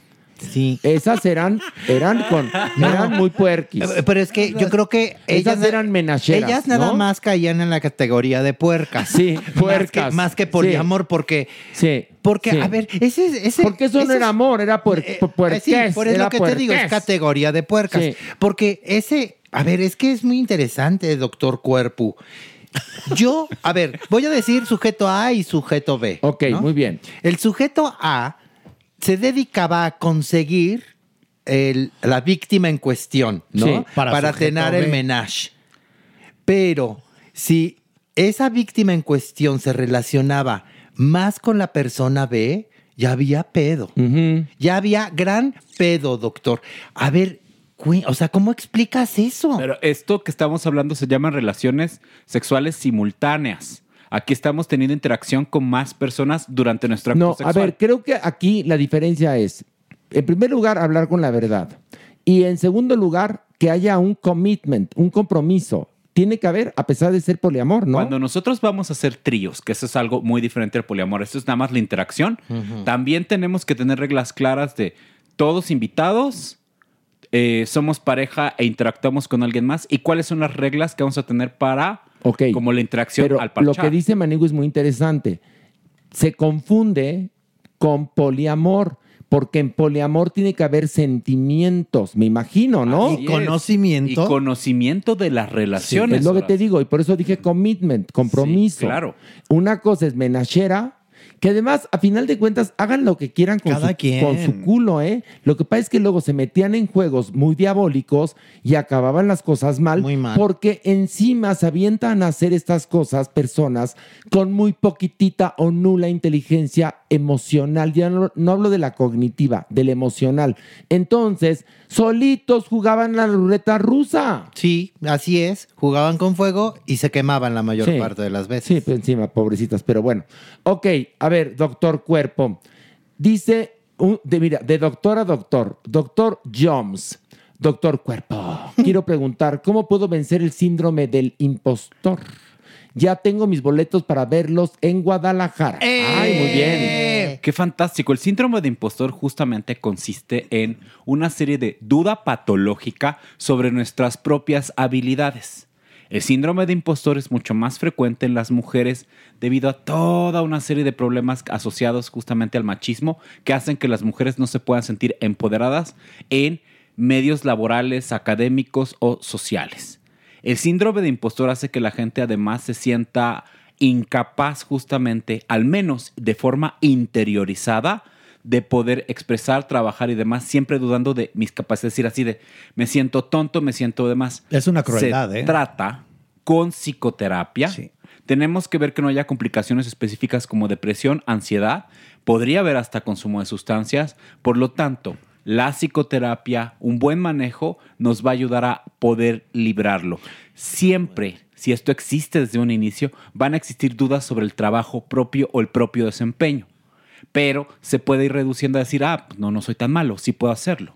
Es que qué terrible, ¿no? No creer en tus, en tus propios logros. ¿En tus, en tus qué? Eh, no, ver, no, no, espérate. Leonardito, estamos hablando de cosas serias. No importa, pero no es en tus propios logros. En tus propios logros. A ver, tus propios tus clases de dicción que tuviste con Mara Patricia Castañeda no sirvieron porque ella tampoco las aplica porque ella habla así, Pues igual no. que Gustavo Adolfo Infante, que los dos hablan así con frenillo. ¿Cómo querías Pero- que funcionaran si a todos nos daban una Tootsie Pop y teníamos que decir el vocabulario así con la Tootsie Pop? Bueno, a ver, comenta, Maniwis, ¿qué? ¿Qué decías? No, que es muy triste, es muy triste de que no puedas gozar. Si no los crees, pues menos gozar tus propios logros. Muy bien. Algo bien interesante es que... Doctor Cuerpo, ¿usted goza sus logros? Uy, yo sí gozo. Muy bien, se los come, mi amor. Ya sabes. ¿Y cómo- y cómo Un se- hambre por el mundo. ¿Y cómo, ¿Y cómo nombramos los que exceden de, de- de sus logros? Los que Ay. exceden de gozar de sus logros. Narcisistas. Eh, Bueno, ¿No? sí, el narcisismo también existe, pero hay otro síndrome que es algo así como de Kruger. No me acuerdo bien. Como que justamente es la gente que se siente bien capaz. Se llama narcisismo, digámoslo, ¿no? Es una O- parte O, un importante. síndrome, para que no lo, ve, no lo vengan a corregir al rato. Doctor, ya que usted es una eminencia, también es humana. Es No, me, me humana. equivoco mucho y equivocarnos justamente nos permite. No, pero aquí no se equivoque, mi amor, porque son, son consejos importantes. Equivócate con tu pareja, en tu consultorio, pero no aquí, mi somos amor. humanos, nos podemos equivocar sin correctivo. No, no, no. Va- también para el doctor va a haber correctivo. Sí va a haber correctivo para el doctor. ¿eh? Claro, mira, ¿qué A ver, una pregunta. Eh, quiero felicitarlos. Soy mega fan. Este, mañana los veo en Monterrey. Ay, qué emoción. Dice, eh, yo quiero ir a terapia. ¿Voy primero a psicólogo o a psiquiatra? Miren, va- Dice, dice mi querida Ludi. Lo importante de elegir siempre un buen terapeuta es la manera en cómo vamos a abordar la problemática. Trastornos como depresión, ansiedad, trastorno bipolar, trastorno obsesivo compulsivo requieren sí o sí atención por médico psiquiatra porque van a requerir tratamientos médicos. Trastornos, por ejemplo, como el déficit de atención, va a requerir un tratamiento médico. Esa es la piedra angular.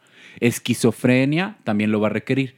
Pero si tenemos como algunos problemas leves de ansiedad, algunos problemas leves de adaptación, tenemos algunos problemas de estresores laborales que podemos como manejar, un psicólogo con maestría, un psicólogo educado, nos puede ayudar muchísimo. Psiquiatras y psicólogos trabajamos siempre en conjunto.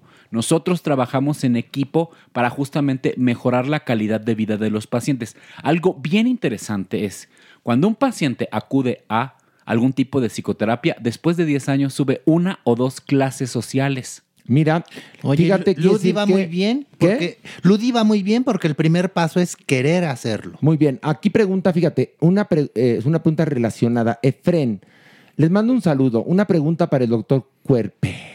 Tengo 37 años y en los últimos meses tengo un vacío existencial de soledad y depresión. Estoy rodeado de familia, pareja y algunos amigos. ¿Hay algún ejercicio que se puede hacer autodidacta para trabajar estos sentimientos? Es decir, lo que infiero es que está cayendo en una depresión. Doctor.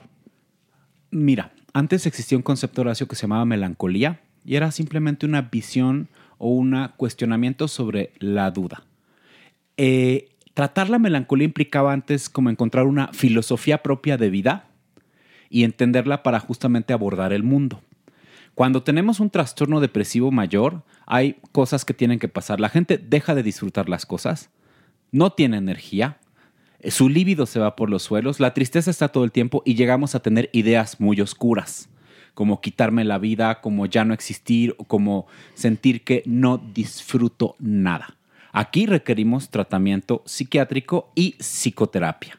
En estos casos, cuando hay una discapacidad por la tristeza, se tiene que hacer. Yo, Efren, que ya lo he pasado y así comenzó, te sugiero, mira, antes de caer con mi psiquiatra Aldo Suárez, pasé, te lo juro, por la yoga, el chikun, la meditación, la yoga, la acupuntura, este, toda la medicina alternativa que te puedas imaginar. Hasta que caí con Aldo Suárez, que me recetó los antidepresivos y los ansiolíticos que yo necesitaba y volví a ser yo mismo.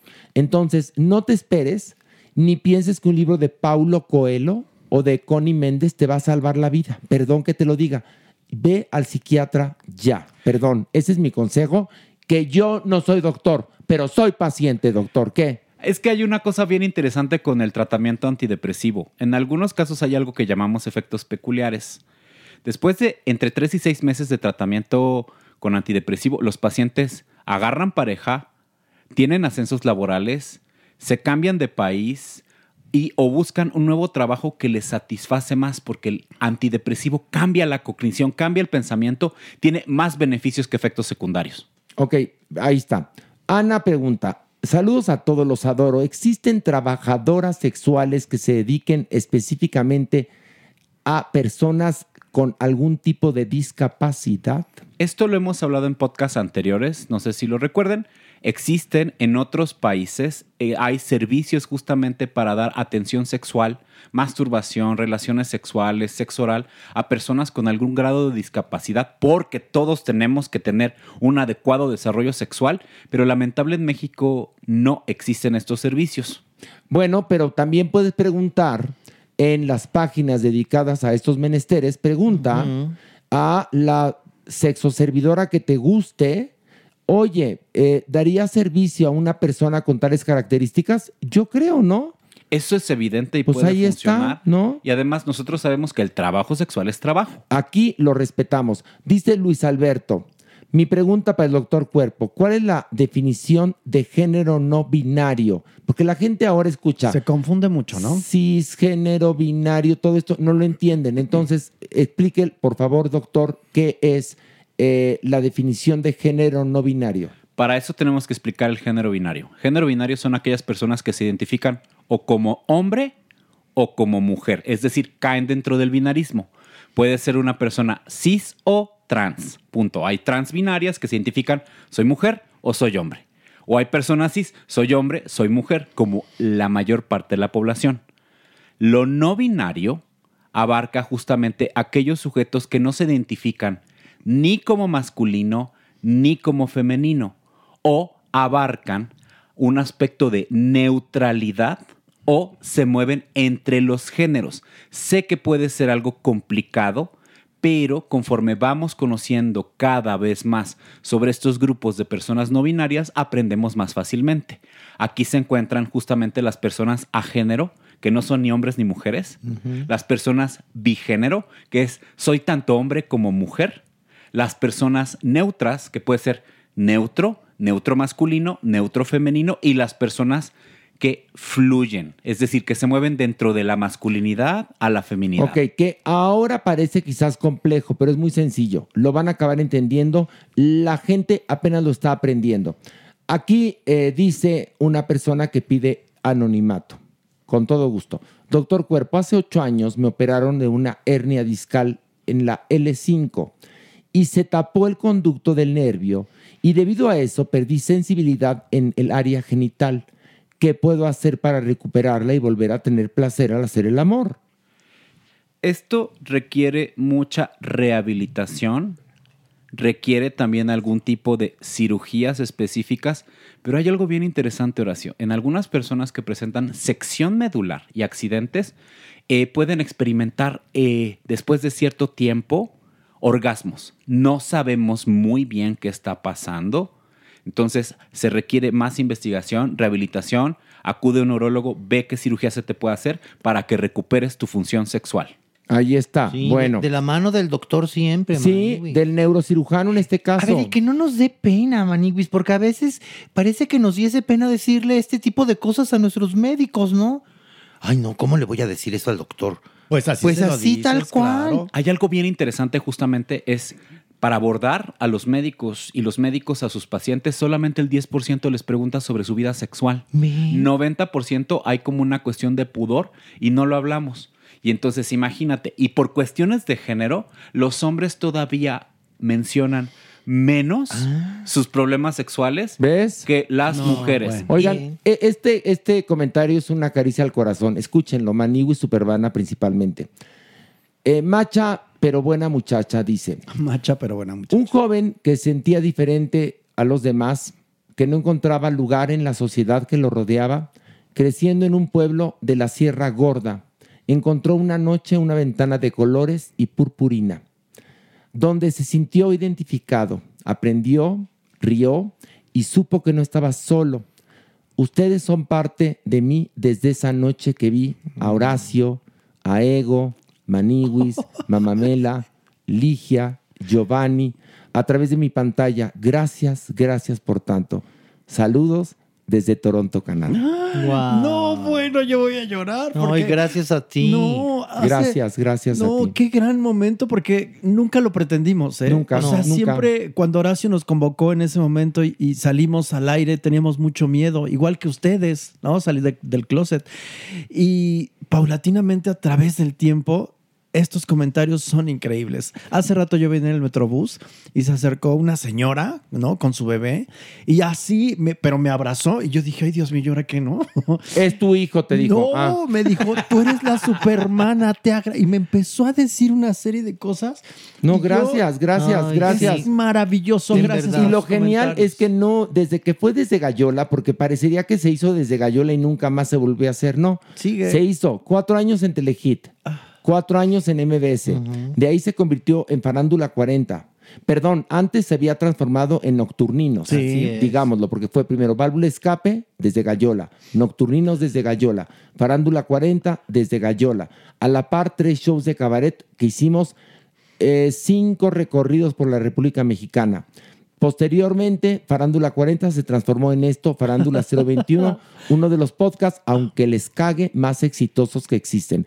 Y ahora, un acto de Dios. Espérame. Y Diana de Waffles, perdóname. Y Diana de Waffles, ex- Diana de Waffles vendrá, que ya ya- vendrá, ya está. Ya tenemos cinco capítulos terminados. No cuenten que están mucho. No cuenten por nada. favor. No cuenten nada. Por favor. El nombre podemos decirlo porque ya está registrado. Eso Pero desde Gallola sigue. Ese es la desde esencia. Gallola sigue, Eso o es sea, la esencia. porque el otro día oí a alguien que decía, es que yo voy a hacer como desde Gallola. No, no, tú haz otra cosa. Desde Gallola existe. Desde Gallola Sigue. sigue, y como nunca bien la lo dice. podrá imitar nadie. Y la gente de Monterrey mañana puede vivirla usted en carne Ustedes. propia, sí. Ahí nos en el. Teatro de la Ciudad, recuerden, Ay, dos para- funciones, 7 y 9.30, Teatro de la Ciudad. Oye, que está preciosísima nuestra, nuestra publicidad afuera del Teatro No, de la Ciudad. no, no, no. del. Monterrey. Para decir la, la frase que siempre la digo en Monterrey, que después del cielo, Monterrey.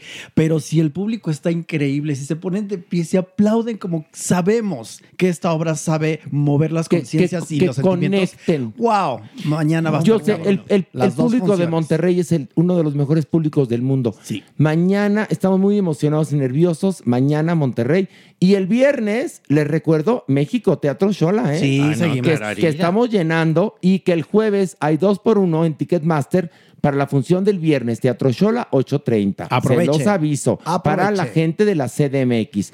Doctor Cuerpo, gracias. Le queremos. Vamos a esto. El Averno.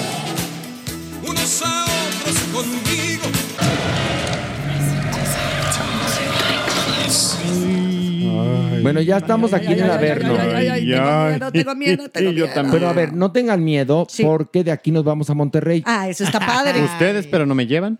A ver, a ver. Pero tú no quisiste ir, pero vas a mandar tu tienda de pop-up, ¿verdad? Eso sí. Ah, ahí está.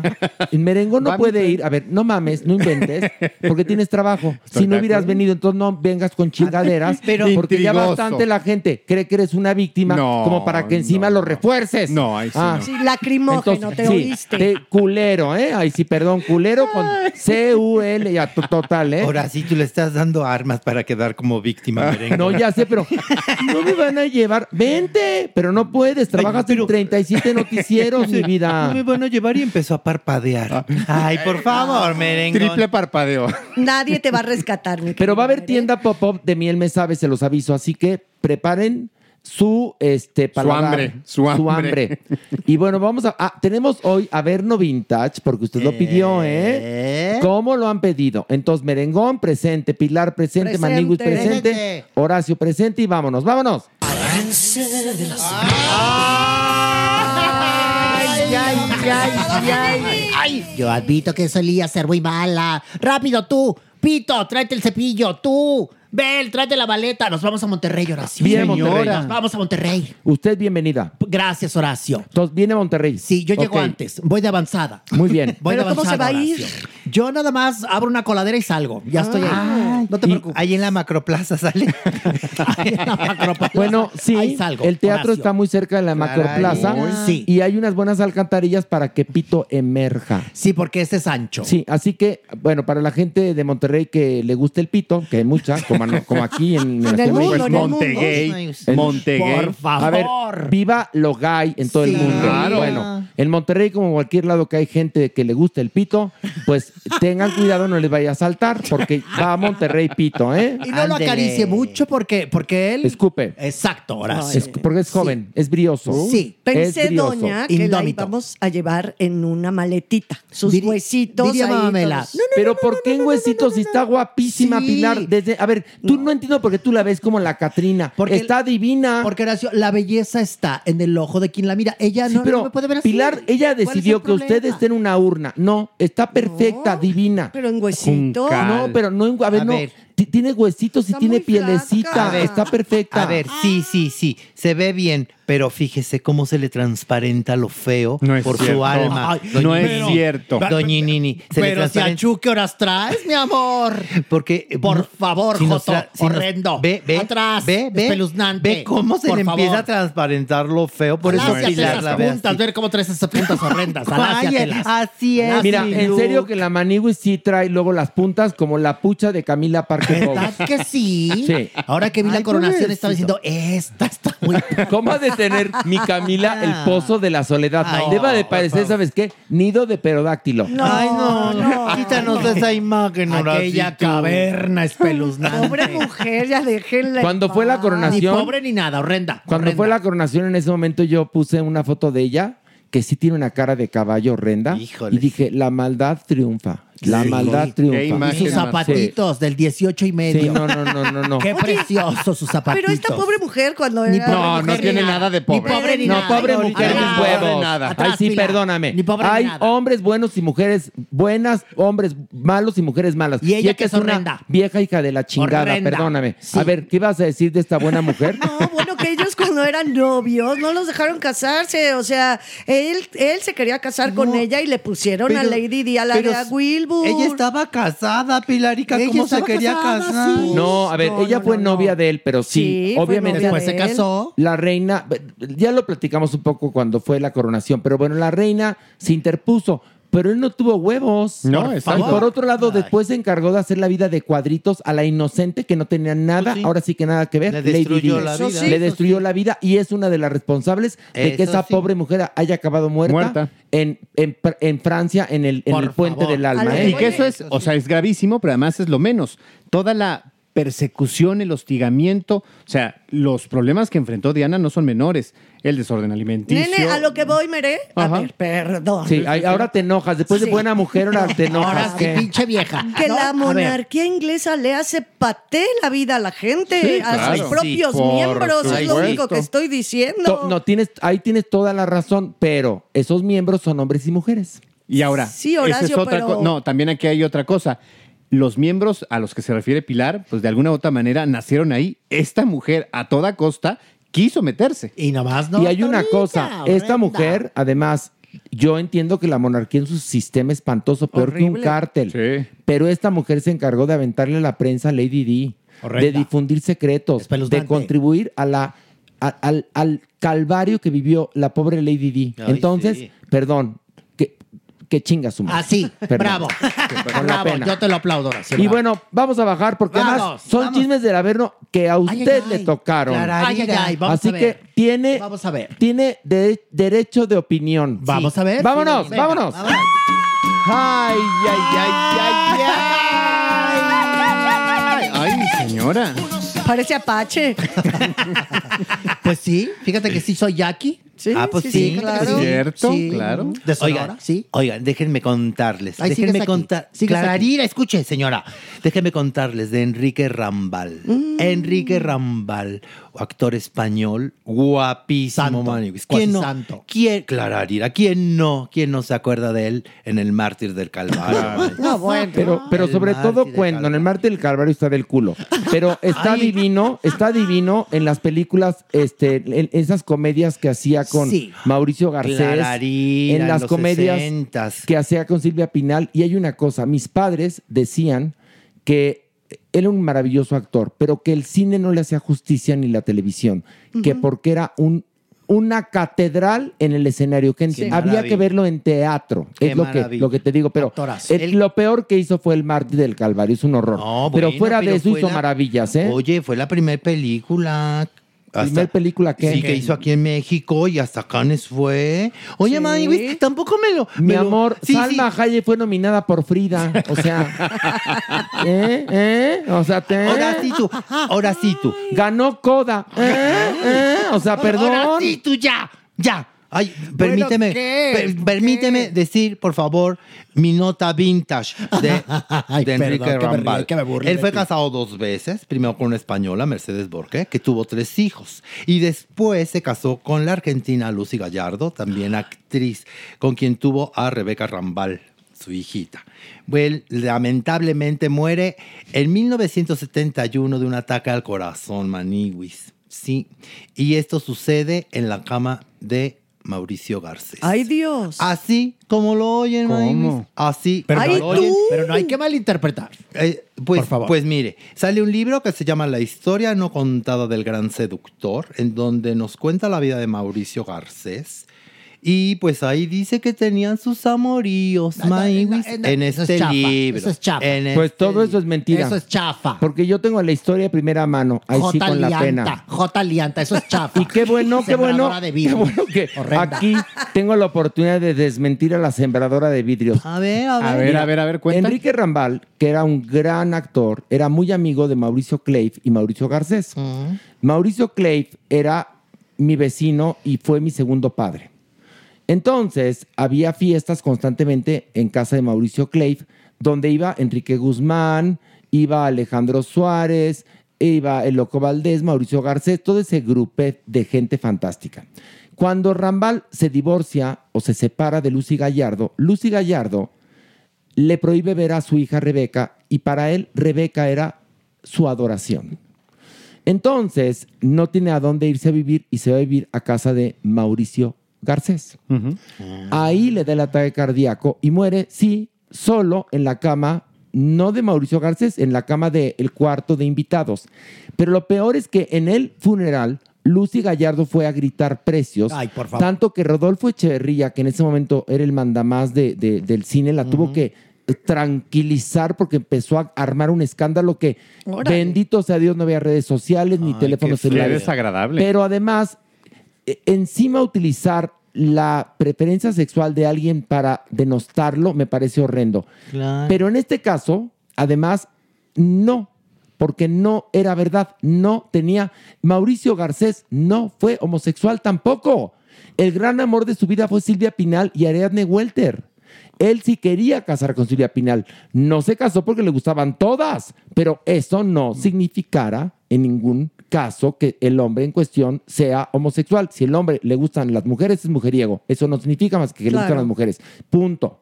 Mira, mira cómo había liosas en todas las Mira. épocas. Y en todo. Sí. Qué bueno, qué bueno que lo aclaraste ahora sí. Bueno, para que vean. Y empezando por ti dando esa nota. Lo Sí. que ¿Por qué? No, loca, Pero- asquerosa, a ver, por favor, no, no, permítame, No, no, no, permítame. Pero no es que la- No. el- hay una cosa, esa es esa información Sí. es las que, la que está en todos lados. ¿Eh? Señora. Nadie, nadie sabe la verdad, Es lo la que verdad. Pero tú muy bien, Horacio. La verdad la, la tengo yo por, por historia familiar. Sí, porque era tu vecino. Porque, punto. a ver, yo estoy absolutamente gay. Si Mauricio Clay me hubiera dicho, fíjate que eh, Mauricio Garcés y Enrique Rambal eran amantes, yo, yo daría la información, pero desde una óptica de vean cómo tuvieron que luchar en ese momento de obscurantismo para vivir su amor. pero, pero no, no, había no, amor más que de amigos. Eran súper cuates. Exactamente. Es De más, farra también, es más, ¿eh? cuentan, cuentan que cuando, cuando le dice Mauricio Garcés a Enrique Rambal, voy para allá, le dice, ay, tráete dos chavas que la verdad es que me siento muy solo. Fíjate nada Sí, eran reventadísimos. Eran reventadísimos. Y vean aquí cómo desde entonces también este problema que algunos conocen como la alienación parental, que es este uso que algunos padres o madres hacen de los hijos Ay, para destrozarle la vida al otro. O sea, impedir que los vean, este, desprestigiarlos, prácticamente nulificarlos. Es durísimo. No, y ahí, porque- de los más afectados son justamente los Bueno, hijos. Mauricio Garcés, Mauricio Garcés era una muy buena persona y era muy este, generoso. Por eso Rambal se fue a su casa a vivir. Pero dice Mauricio Clay que sufría porque amaba a su, a su niña Rebeca. y Lucy imagínate. Gallardo no le permitía verla. Pero aquí ya me dio a mí un dolor. ¿Por qué? Porque yo soy muy fan de Lucy Gallardo. y Pues, ahora que estás contando esto, pero- o sea, me encantaba su estética, era muy buena actriz, muy buena comediante, de esas comediantes canija, que no se hacían las chistosas, ¿no? Sino que era con ese tono, ese temple. Yo, la verdad, sí he sido muy, muy fan de Lucy Gallardo. Bueno, pero- De hecho, hasta tengo por ahí algunos personajes que son homenaje a Lucy a ver, Gallardo. e- ¿no? eso no le quita a Lucy No, pero Gallardo. ahorita no me cayó bien que ni, saber su, que... ni su belleza, ni su talento. ni su talento. Pero así fue la historia y se las cuento en serio porque Mauricio Clay fue mi segundo padre. Entonces, no se lo estoy contando de un chisme que me enteré o que me platicó en un café. Lo viviste. Alex Caffi, no. Lo viviste, En un Horacio. café Alex Caffi. Las Ya te veo tomando café. No, en una tertulia de intelectuales con Alex Caffi, Shanik Berman, Ah, bueno. Gustavo Infante. Estaba yo en. No, no. Estaba. Esto es historia familiar. Entonces, la historia es así, damas y caballeros. Otro nivel, vámonos. Vamos, vamos, Ay, ay, ay. Maniwis, maniwis, maniwis. ¿Qué pasó? Vámonos al 2005, maniwis, a España, en donde mi Paulina Rubio, maniwis, empieza una demanda contra programas de televisión. En específico, uno que se llamaba ¿Dónde estás, corazón? Aquí hay tomate y crónicas marcianas. ¿Qué hubo? ¿Por qué? Porque empiezan a decir que mi Paulina Rubio tiene amoríos con dos señoras. Con dos señoras, sí. Una Y llamada. no dos señoras vergas. No, no, no, Digo, no. para aclarar. Gracias, gracias por la Pito se despertó. Gracias por la acotación. Sí, porque escuchó verga y dijo, ay, mi tía, ay, mi tía, ¿cuál? No, no, la, la estaban, la estaban señalando igual, ya saben que en ese entonces eso era nota de tener relaciones lésbicas. Lésbicas, con Ingrid Casares. Sí, ella, ella este, también que tuvo amoríos, es así, Ingrid sí tuvo amoríos, dicen que con Madonna, dicen. Y con otra señora que se llama Eglantina Six. Que la tal Eglantina dicen, dicen, Eglantina es una venezolana, modelo, modelo, era VJ y todo esto. Cuentan las malas lenguas, es un chisme, ¿eh? Que ella fue el vientre de alquiler de los mijitos de Ricky Martin. Eso es lo que cuentan las malas Ay, ay, lenguas. ay. Pero, eh, a ver, sigue platicando. Pues nada, entonces mi Paulina que se nos encabrita con, con la prensa española y que dice, no, yo ahorita demando, maniguis, y demando por hartos millones de euros, ¿no? Y entonces, bueno, empieza el juzgado que dura más de cinco años también. ¿Empieza el qué? El, que el juicio. Ah, El no, no, juicio. el juzgado. No, no, ya. Juicio, juicio, juicio. Además, hay que hablar bien porque Juicio, estamos juicio. en la Condesa, donde la verga caucásica es más gruesa. Ahora, también puedes pedir tu otra oportunidad que no la has pedido últimamente, Sí. ¿eh? Pues cómo si ya- antes de que me dejen respirar ya siento el madrazo. Bueno, no pero entonces, cómo. Paulina, que- Paulina empieza entabla sendos juicios con estos programas. Con estos, los cuales duran más de cinco años, Maniguis. Entonces le dicen, a ver, Maniguis, a ver, está bien, danos tus pruebas, ¿no? Danos tus pruebas. Y entonces, no, es que me están diciendo que yo soy lo que yo no soy porque de buena onda eso me está desprestigiando muy feo. Fíjense cómo se pensaba, Sí, ¿eh? claro, Claro. Sí, me está desprestigiando horrible, en verdad. Eso eh, va contra mis derechos de honor y a la intimidad. Y entonces le- No, mire, mira, mire, mira, mire, yo no me meto con tu cuerpo de buena onda. Otra oportunidad, ya de- Otra oportunidad. Al Arailo. Otra oportunidad. Al Mampo. Otra oportunidad. Al Cangrejo. Otra oportunidad. Al Peuteo. Otra oportunidad. Al Joto, pues. Bueno, y entonces, Maywis, que va la parte de, ¿no? de las revistas que se tienen que defender. Y dicen, ver, Concéntrate, Manny, para que no espérense, te toque espérense, aquí el tema de gustos sexuales de doña Paulina Rubio, pues ha dejado de pertenecer a la esfera privada, ¿verdad? Porque ella misma ha hecho público, o sea, sus preferencias, porque lo dijo en esta y esta y esta entrevista. Número uno. No, y además, Y había, además- había reportajes de Miami, donde en un antro, este, Paulina se peleó con otra mujer por otra mujer. Eso pas- eh, está, búsquenlo, está en internet. Y entonces las condiciones homosexuales de alguna persona, pues no debe ser entendida como deshonra. Muy bien, Así es muy que, bien. Perfecto, bravo, ¿Qué cree, bravo, ¿qué bravo. creo yo, Paulina Rubio? Pues le salió el tiro por que la usted colota. pierde el caso. Y no nada más eso, sino que ahora los que fueron demandados están exigiendo que se les regrese lo que gastaron Claro. en el juicio. que son los gastos y cosas judiciales. Que, mira, que fíjate ahí qué avanzada la ley española. Porque una mujer latinoamericana con los atavismos de dicen que soy lesbiana, me desprestigia, va, eh, levanta ahora sí que sus querellas y la ley española dice, no, pues esto no es como para tipificar un delito. Hoy en día, benditos a Dios, las cosas han cambiado y a lo mejor Paulina, pues ya a lo mejor algún día nos sorprende y ya vive la diversidad. Pues no lo sí, sé. La verdad me vale quiera. madres porque me, porque me parece muy, muy mala persona esa mujer. Pero ya ves que está de moda que se den besos y ahora sí está increíble Por y lo- quieren jalar a la comunidad Sí, haciendo sí. ese tipo de numeritos. No, Y, y Paulina, por ejemplo, sin saberlo, me imagino que ya lo sabe ahora, se ha visto muy beneficiada de la comunidad.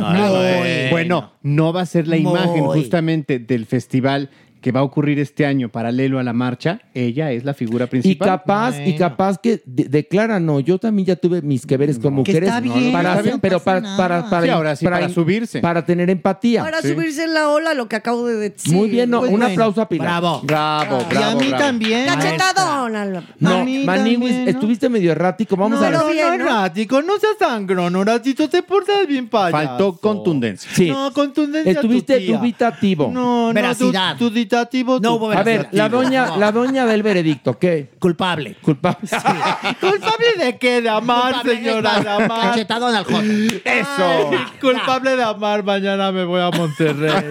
mañana me Pero voy a mira, Monterrey. lo que sí vas a llegar con el cutis bien turgente a Monterrey. Bendito sea Mañana Dios que, esté. Ay, qué emoción. Bendito Y viene la doña ya huele, ya huele a carne asada. Ya estoy. No, ya huele A yo. cabrito. No, No, no, cabrito, no. No, Ya no, huele, a este, ya huele a... A Gloria. A Gloria. Es A mí sí me, gusta el cabrito, ¿usted no? No, yo cada no. quien. A mí me No, gusta no, mucho el quien. cabrito viendo al cerro de la silla. Y, Pilar, Pero ¿quién está viendo al cerro de la silla? Yo. ¿El cabrito? Ah. Yo soy el cabrito. Vámonos, vámonos, el vámonos, vámonos. Ay, ay, ay, ay, ay. Señora, no le Eh, ese paso. Eh, eh, zarandeate, zarandeate, ¿ustedes escucharon hablar de Juan Castro? En algún momento. Bueno, pues un periodista argentino que lamentablemente en el 2004 Manigui se aventó desde el primer piso de su casa. ¿Cómo que se aventó? allá en Palermo. Pero sí es seguro que él se aventó o no. Eh, Él se aventó Maniguis porque fíjate que primero pensó que lo habían aventado, ¿no? Pero pues no. No, después ya cuando, cuando lo fueron a recoger, le hicieron la autopsia, pues fíjense ¿La que qué? la, ¿La autopsia, la autopsia, La autopsia. la Ah, ok, autopsia. no, ya dejémoslo. ya, ya, Déjalo, no, No, no, no. Mira, para la otra que entre el pinche cuerpo a dar las notas, piensas a ver qué sienten, ¿eh? Ya me están cayendo bien gordos No, ya ve, todos. no, dejémoslo pasar. La, Bueno, la autopsia. La autopsia. La autopsia. Muy endeja, Aniwis. Estás muy endeja. Ya, Aniwis. Ay, Dijeron que, miren, la verdad es que sí, sí tenía rasgos de cocaína, su cuerpecito, Aniwis. Y seguramente No, sí. pero no eso- rasgos, rastros. No, ya, perdón. Entre los rasgos y la. No, hoy sí vienes muy pendeja, ¿eh? A ver. Ya. Ya, otra oportunidad. No. Otra oportunidad. Al Arailo. Otra oportunidad. Al Bampo. Otra oportunidad. A la endeja. Otra oportunidad. ¿Sabes qué? ¿Qué es lo peor? Que ni siquiera era la nota. Nada más está pasando Contexto. un contexto. Bueno, A ver, pues va- resulta- espérate, vamos a rebobinar para que la gente entienda. Sí. ¿Cómo se llamaba este presentador? Este presentador se llamaba Juan Castro. Ok, Juan Castro, Argentino. muy famoso y guapo presentador argentino. Un día se avienta del el balcón de su casa y cuando hacen la autopsia descubren restos, Restos. de drogas. Sí. Ok, Sí, de continúa. y pues posiblemente fue causa de un delirium, ¿no? Causado por la droga. Bueno, Sí, sí. pero ¿quién Juan Castro qué dices? Bueno, y, y, ¿Y eso qué, sí? Lo que pasa, Maniguis, que era muy amiguito de Ricky Martin. No, fue su novio. Acuérdense. Ay, ay, ay. Fue su novio. Pues no ves que Maniguis, no sabemos si exactamente fue su novio. Que se dieron cariño, sí. Ah. Que se agarraron sus partes, sí. Pero una relación formal, pues Te voy no, a Maniguis, contar. Porque sí. Se escondían. Sí, Juan Castro se iba a Miami, sí. Que, que mi Ricky Martin se iba a Argentina, que por cierto que cuando se iba a Argentina, Maniguis, y se tenía que ver con Juan Castro, así, pues nos vemos así en, en el Hotel Rubí, ¿no? Ay, no, pero es que me van a ver, no hay bronca, métete a la cajuela, se mete a la cajuela. Así como lo oyes merengue. A mí lo que me Así como me preocupa, has metido la tus chacales, así a, a mí me sabe. Espérate, es que cuando, cuando grabamos Telehit en Argentina, que vivimos ahí como mes y medio, Ricky Martin estaba ahí. Es más, hicimos un reportaje con él en el Teatro Rex, una entrevista por Palermo con Ricky Martin. Es- Ajá. es- era parte, digamos, de, de la transmisión especial de mes y medio desde Argentina. Y ahí fue cuando me enteré yo que andaba con este hombre. Ay, ay, ay. Entonces, de que andaba, andaba. Lo que sí es que espero que las fechas no coincidan y haya andado con este hombre y engañado a mi pobre Rebeca de Alba, porque sí estaría Pues era pinche. la época, Maniguis, mazo, mazo, mazo. En la época en la que Ricky iba, es en- esa época es en la que Ricky ya revienta con María. Exacto. Y que es en la época en la cual vuelve con Rebeca de Alba y la lleva a las entregas de premios, premios. y todo esto. Entonces, híjole, eh, Pues eh, por más eso no hay que vivir en sí. el closet. No, no. Y aquí Por lo que dicen que sí estaba claro es que era Ricky el que estaba mucho más interesado. Él era por guapísimo, Juan ¿eh? Sí, era no, guapísimo, pero sí era muy, muy atascado. Ay, qué lástima. Era encarbonadamente guapo. ¿Ya lo vio? Ya Por lo supuesto. ¿Verdad que qué Él guapo? vive aquí. Ah, pues aquí ves. abajo. Pues ves, no. Ah. ¿Qué le ha contado? ¿Qué le ha dicho? Hemos platicado, sí. Sí, ¿Y cómo está? Está cabrón. Está guapísimo. Ay. Si a eso ¿Sigue te refieres, está, sí, guapísimo. Es que, a ver, lo que no acaba de entender la gente, le vamos a explicar. En el cielo uno se convierte en una lucecita, pero en el infierno, que es lo más divertido, te quedas físicamente como en tu mejor momento. Porque la doña se ve huesuda. No se ve Ay, huesuda. qué- qué necia Tú por envidiosa. Siempre qué fue. Está Siempre divina, fue. estás preciosa. Bellísima. Por Ni que yo tengo, no tengo ojos de rayos No, X. pero tienes ojos de envidia, mi amor. Vele la mirada, es como de enamorada. A ver, ¿no dijiste la buena mujer Camila Parker? Ah, bueno, pues entonces... Ya ahí tenemos un principio de las Yo cosas. siempre voy a defender a las mujeres. Oigan, Es que no. ya tenemos que irnos a dormir. Mañana vamos a Ay, Monterrey. a Monterrey. Sí. Nos vemos mañana, Teatro de la Ciudad, Monterrey. Recuerden, dos funciones, boletos en Arema Tickets. ¿En qué teatro? Teatro de la Ciudad. Sí. Todavía quedan pocos boletos en buenos lugares, así que los esperamos mañana. Que es el gran día, damas y Y caballeros. Horacio, en una de las funciones me voy a aparecer yo. Usted va a estar ahí. Ya lo dije, ya lo, ya lo dije. Va a estar la doña. En Eso una, sí en va a una de estar las padre. funciones. Eso sí me voy a aparecer. no sé si la primera o la segunda, pero me voy a aparecer. Bueno, recuerden 23 de mayo, 7 y 9.30, Teatro de la Ciudad.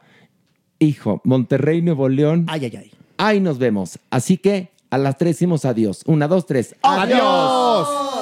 Esto fue Farándula 021. Recuerda, un nuevo episodio cada jueves. Little boxes on the hillside. Little boxes made of ticky tacky. Little boxes on the hillside. Little boxes all the same. There's a green one and a pink one. And a blue one and a yellow one. And they're all made out of ticky tacky. And they all look just the same. And the people in the houses all went to the university where they were put in boxes and they came out all the same. And there's doctors and lawyers and business executives, and they're all made out of ticky tacky and they all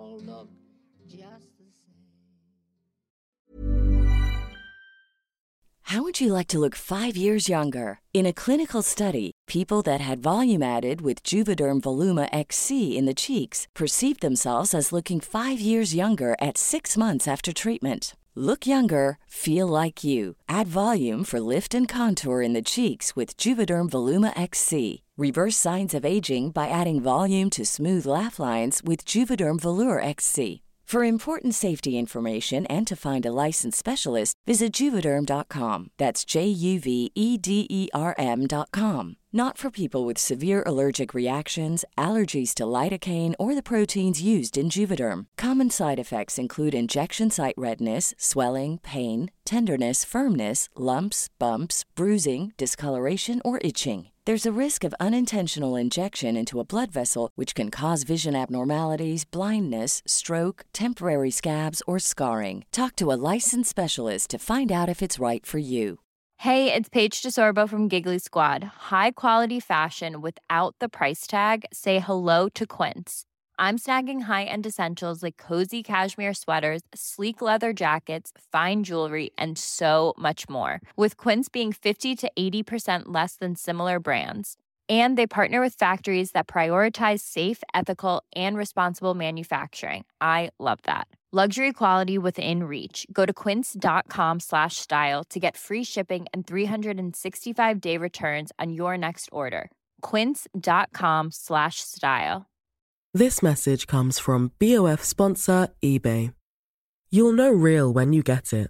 It'll say eBay Authenticity Guarantee. And you'll feel it. Maybe it's a head turning handbag, a watch that says it all, jewelry that makes you look like the gem, or sneakers and streetwear so fresh every step feels fly. eBay gets it. So look for the blue check mark next to that thing you love and be confident that every inch, stitch, sole, and logo is checked by experts. With eBay Authenticity Guarantee, you can trust that feeling of real is always in reach. Ensure your next purchase is the real deal. Visit eBay.com for terms.